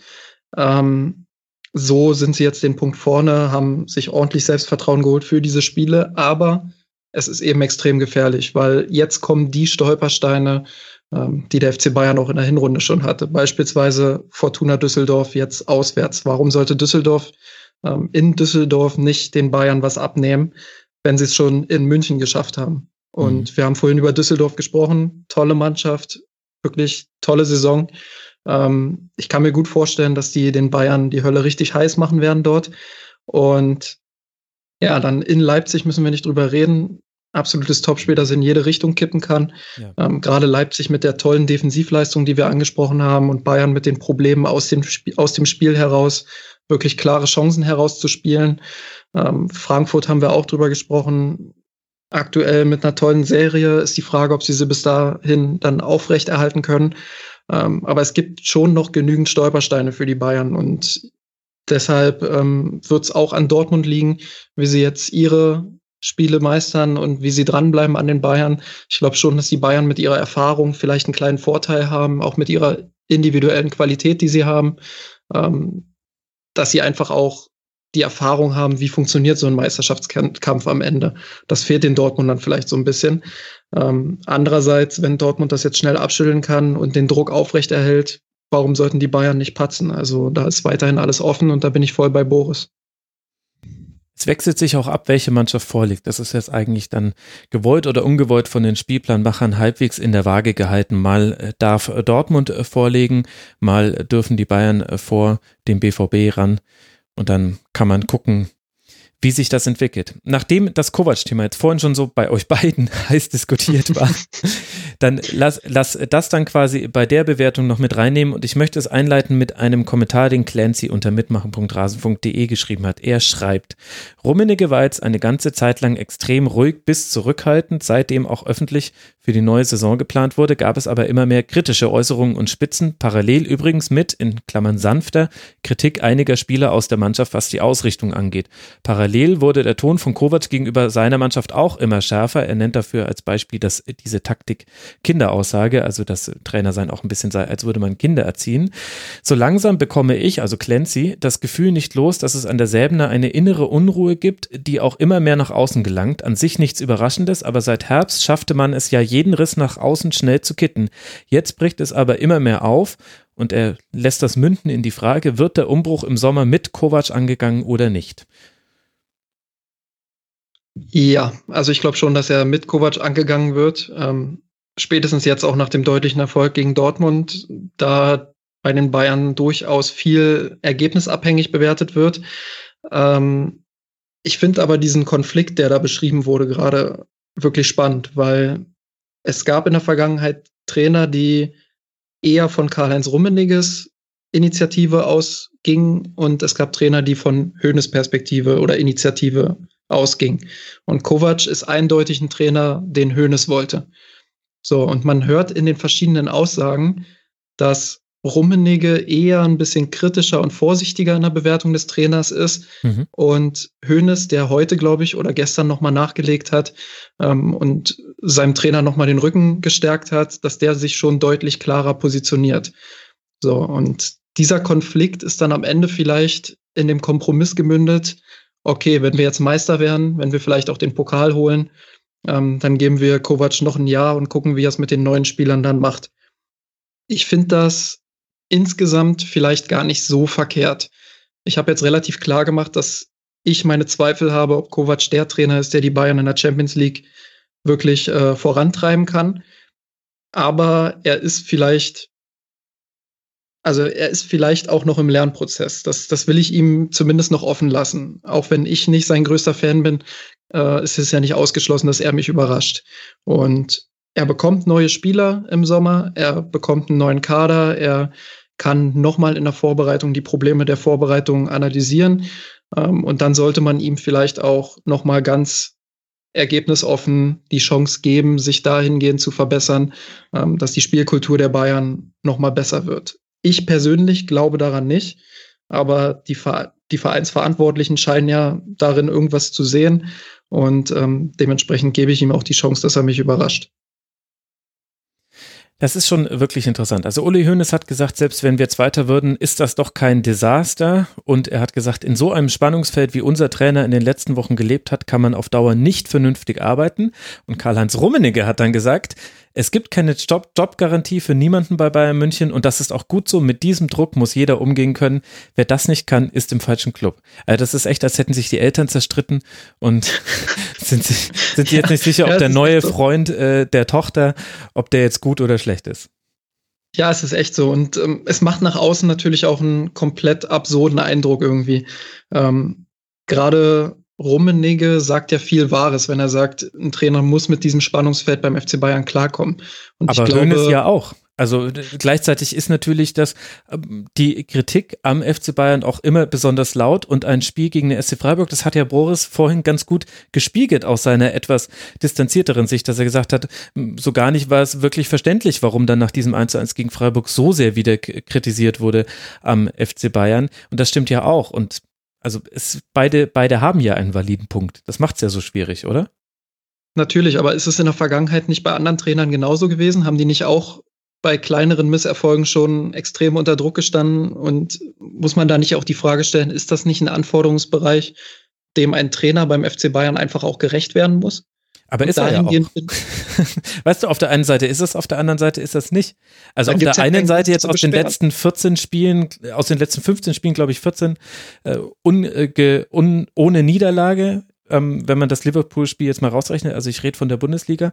Auf der anderen Seite eben dieses, äh, diese Kritik auf hohem Niveau, dass der FC Bayern von Einzelleistungen abhängig ist, äh, davon, dass man ein Tor ähm, nach dem Standard erzielt wird und eben so ein bisschen die Mittel in den Strafraum fehlen. Und das ist eben gegen, gegen Liverpool in diesen zwei Spielen, in dem einen Spiel konnte man sie noch loben, wenn man wollte, konnte man aber ehrlich gesagt auch schon deutlicher kritisieren, wenn man mochte. Da haben wir ja auch im Mirsan Roth Podcast drüber gesprochen.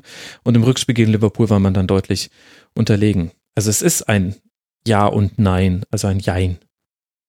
Ja, also dem würde ich sogar zustimmen. Es ist ein Jein. Es ist vielleicht nicht das ganz hohe Niveau, das Kovac aktuell erreichen kann als Trainer. Ähm, es ist aber schon eins, was ja national ausreichend ist, anscheinend. Also es ist, es ist anscheinend ausreichend, ähm, dass die Bayern oben an der Tabellenspitze zumindest aktuell stehen. Es ist ausreichend, dass die Bayern im Pokal ähm, sicherlich auch mit ein bisschen Losglück jetzt weit gekommen sind. Mhm. Ähm, es ist aber anscheinend nicht ausreichend, um mit den ganz Großen in Europa mitzuhalten. Und da steht man jetzt sicherlich vor der Frage, liegt das nur an Nico Kovac? Das würde ich selbst auch mit Nein beantworten. Liegt es auch an Nico Kovac? Sicherlich ja. Aber es sind halt viele Faktoren und einer davon ist der Kader und beim FC Bayern wird man sich jetzt darauf geeinigt haben, okay, wir schauen uns jetzt mal an, was Kovac mit dem neuen Kader dann macht und dann können wir notfalls vielleicht immer noch entscheiden. Es ist halt auch immer eine Frage der Alternativen, wer ist gerade verfügbar.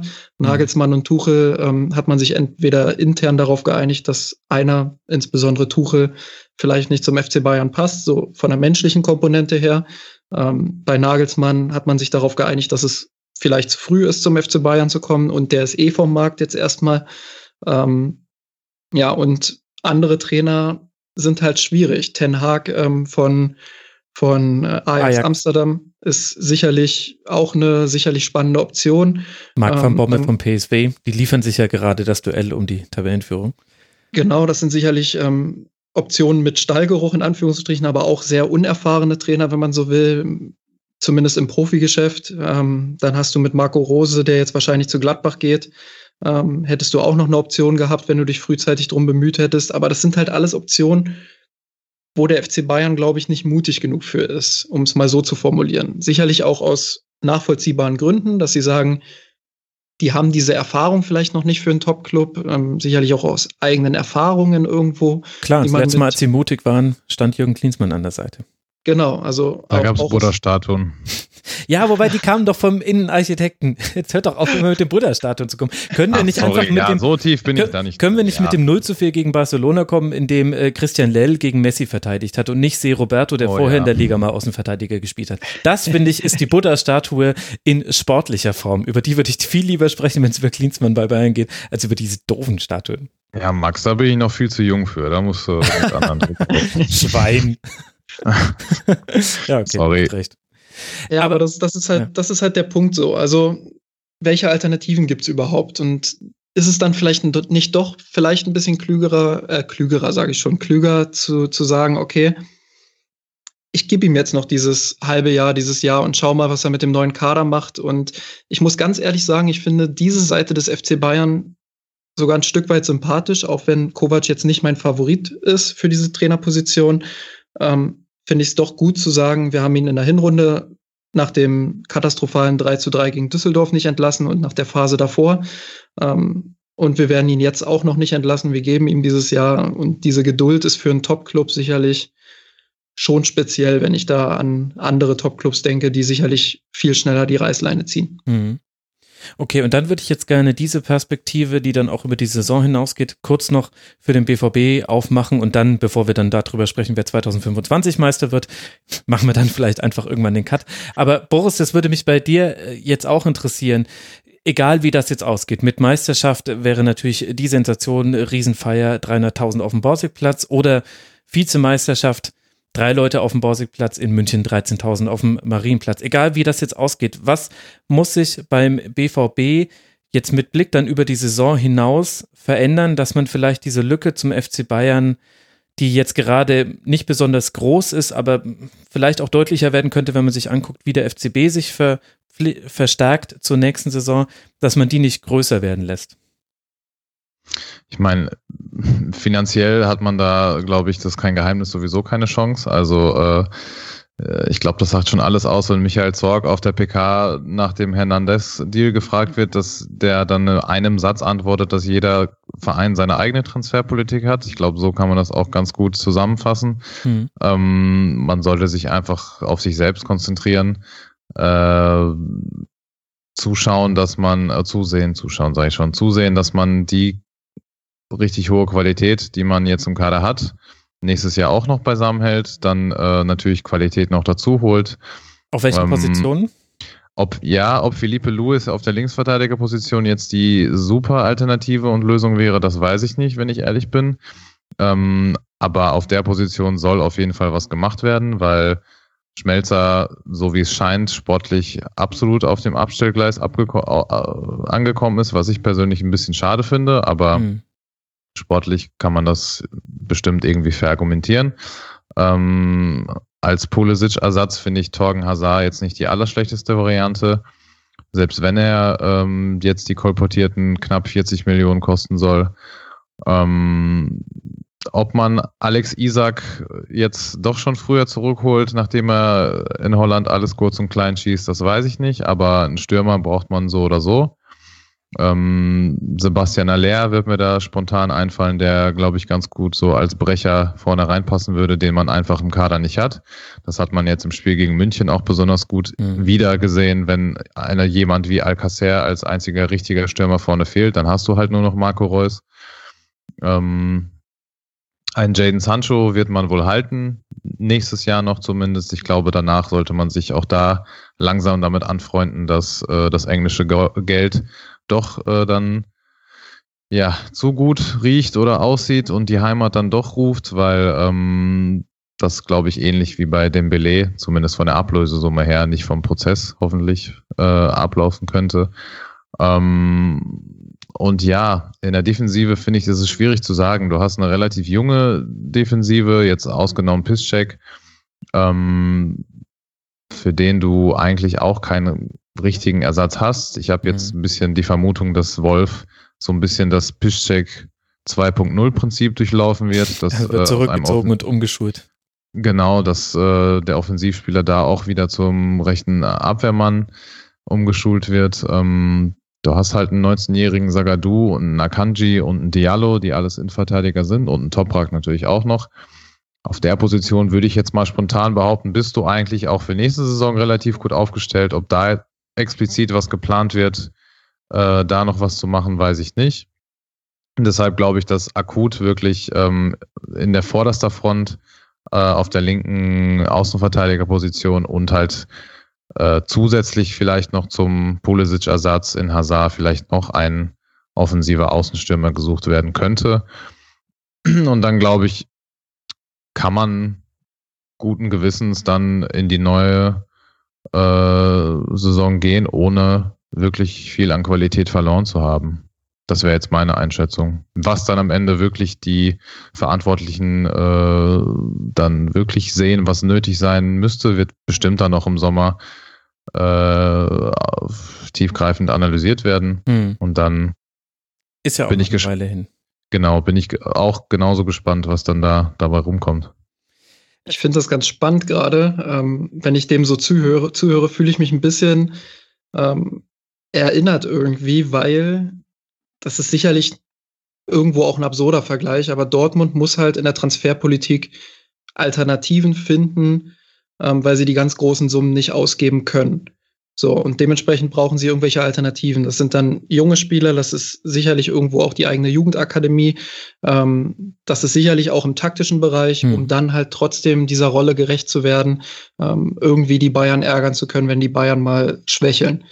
So, und bei den Bayern ist es sicherlich noch mal anders dahingehend, dass sie natürlich deutlich mehr ausgeben können als Borussia Dortmund. Aber sie wollen im internationalen Vergleich nicht so viel ausgeben wie die absoluten Topclubs an der Spitze.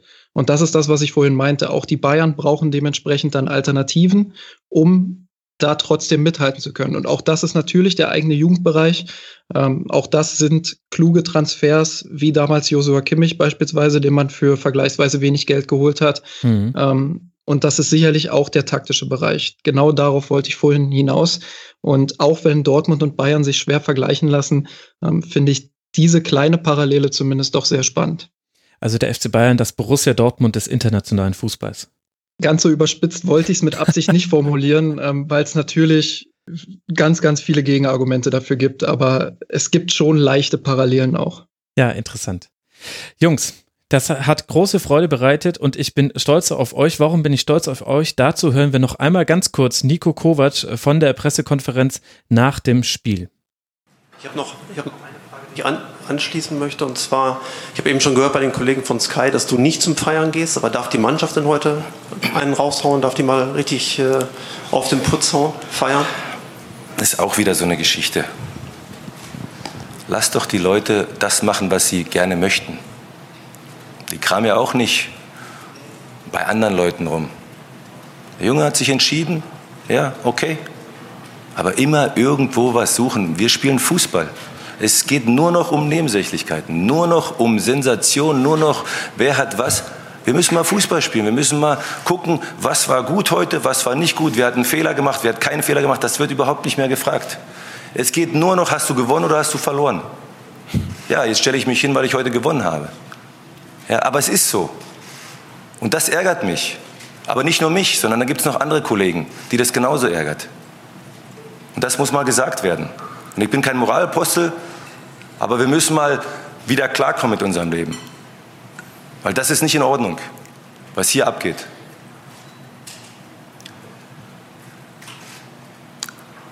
Kein Handzeichen mehr? Dann vielen Dank für Ihren Kommen. Schönes Wochenende noch. Gute Heimreise unseren Gästen von Borussia Dortmund. Danke, Lucien Favre. Danke, Nico Kovac. So, am Ende sagt Lucien Favre, gut gesprochen und Nico Kovac sagt, ja, das musste jetzt einfach mal raus und auch bezeichnet, dass es danach keine Fragen gab. Ich fand, dass wir hier viel über Fußball gesprochen haben und das liegt allein an euch und dass wir diese Party mit keiner Silbe erwähnt haben. Ich habe es vorher ehrlich gesagt schon erwartet, aber das freut mich einfach, das finde ich schön. Wir haben uns aufs Wesentliche beschränkt und deswegen ganz, ganz herzlichen Dank. Zum einen an Boris Dawidowski von schwarzgelb.de, Dawidowski-B auf Twitter. Boris, danke dir, dass du dir die Zeit genommen hast für den Rasenfunk. Max, sehr gerne, immer wieder und es war mir eine Freude, trotz des eher überschaubaren Ergebnisses vom Wochenende. Ein größeres Kompliment hättest du mir nicht machen können, auch wenn der Seufzer sehr tief und sehr aus der Tiefe ja, dein, deines Herzens kam. Es ist in Ordnung. Boris, es ist nur ein Pünktchen. Wir haben es doch jetzt lang genug besprochen. Ab jetzt wird alles wieder ganz anders für Borussia Dortmund. Und äh, danke auch äh, für, für sein Rasenfunkdebüt an Justin Kraft. Er ist von mirsanrot.de. Dort werdet ihr auch nochmal eine Analyse dieses Spiels im Podcast hören können. Er heißt alarmsteiger.de auf Twitter und hat zu dieser Thematik auch ein Buch verfasst, was man sicherlich lesen kann, wenn einen der FC Bayern am Herzen liegt. Justin, vielen Dank dir, dass du hier mit dabei warst. Sehr gerne. Und im Buch kommt zwar Jürgen Klinsmann kurz vor, aber die Buddha-Statuen nicht. Also Ach, du, du vielleicht schreibe ich ja irgendwann noch mal ein Buch über die Buddha-Statuen. Nein, nein, bitte nicht. Hört mir ich auf mit dem lesen. Also vielen herzlichen Dank euch und euch, lieben Hörerinnen und Hörer, danke für die Aufmerksamkeit. Ich habe noch zwei Podcast-Empfehlungen. Zum einen hat der Millanton nach dem Derby gegen den HSV eine Folge aufgenommen, die aber die Ultras heißt. Es sind wieder Ultras von USP mit dabei. Sehr, sehr, sehr empfehlenswert. Lege ich wirklich jedem ans Ohr. Und generell zu empfehlen, Zeitverbrechen. Endlich habe ich damit angefangen. Und was soll ich sagen? Ich bin schon fast komplett durch. Wir hören uns nächste Woche wieder. Bis dahin macht's gut, liebe Hörerinnen und Hörer. Ciao.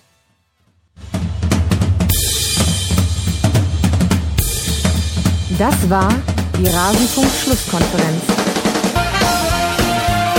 Wir gehen nun zurück in die angeschlossenen Funkhäuser.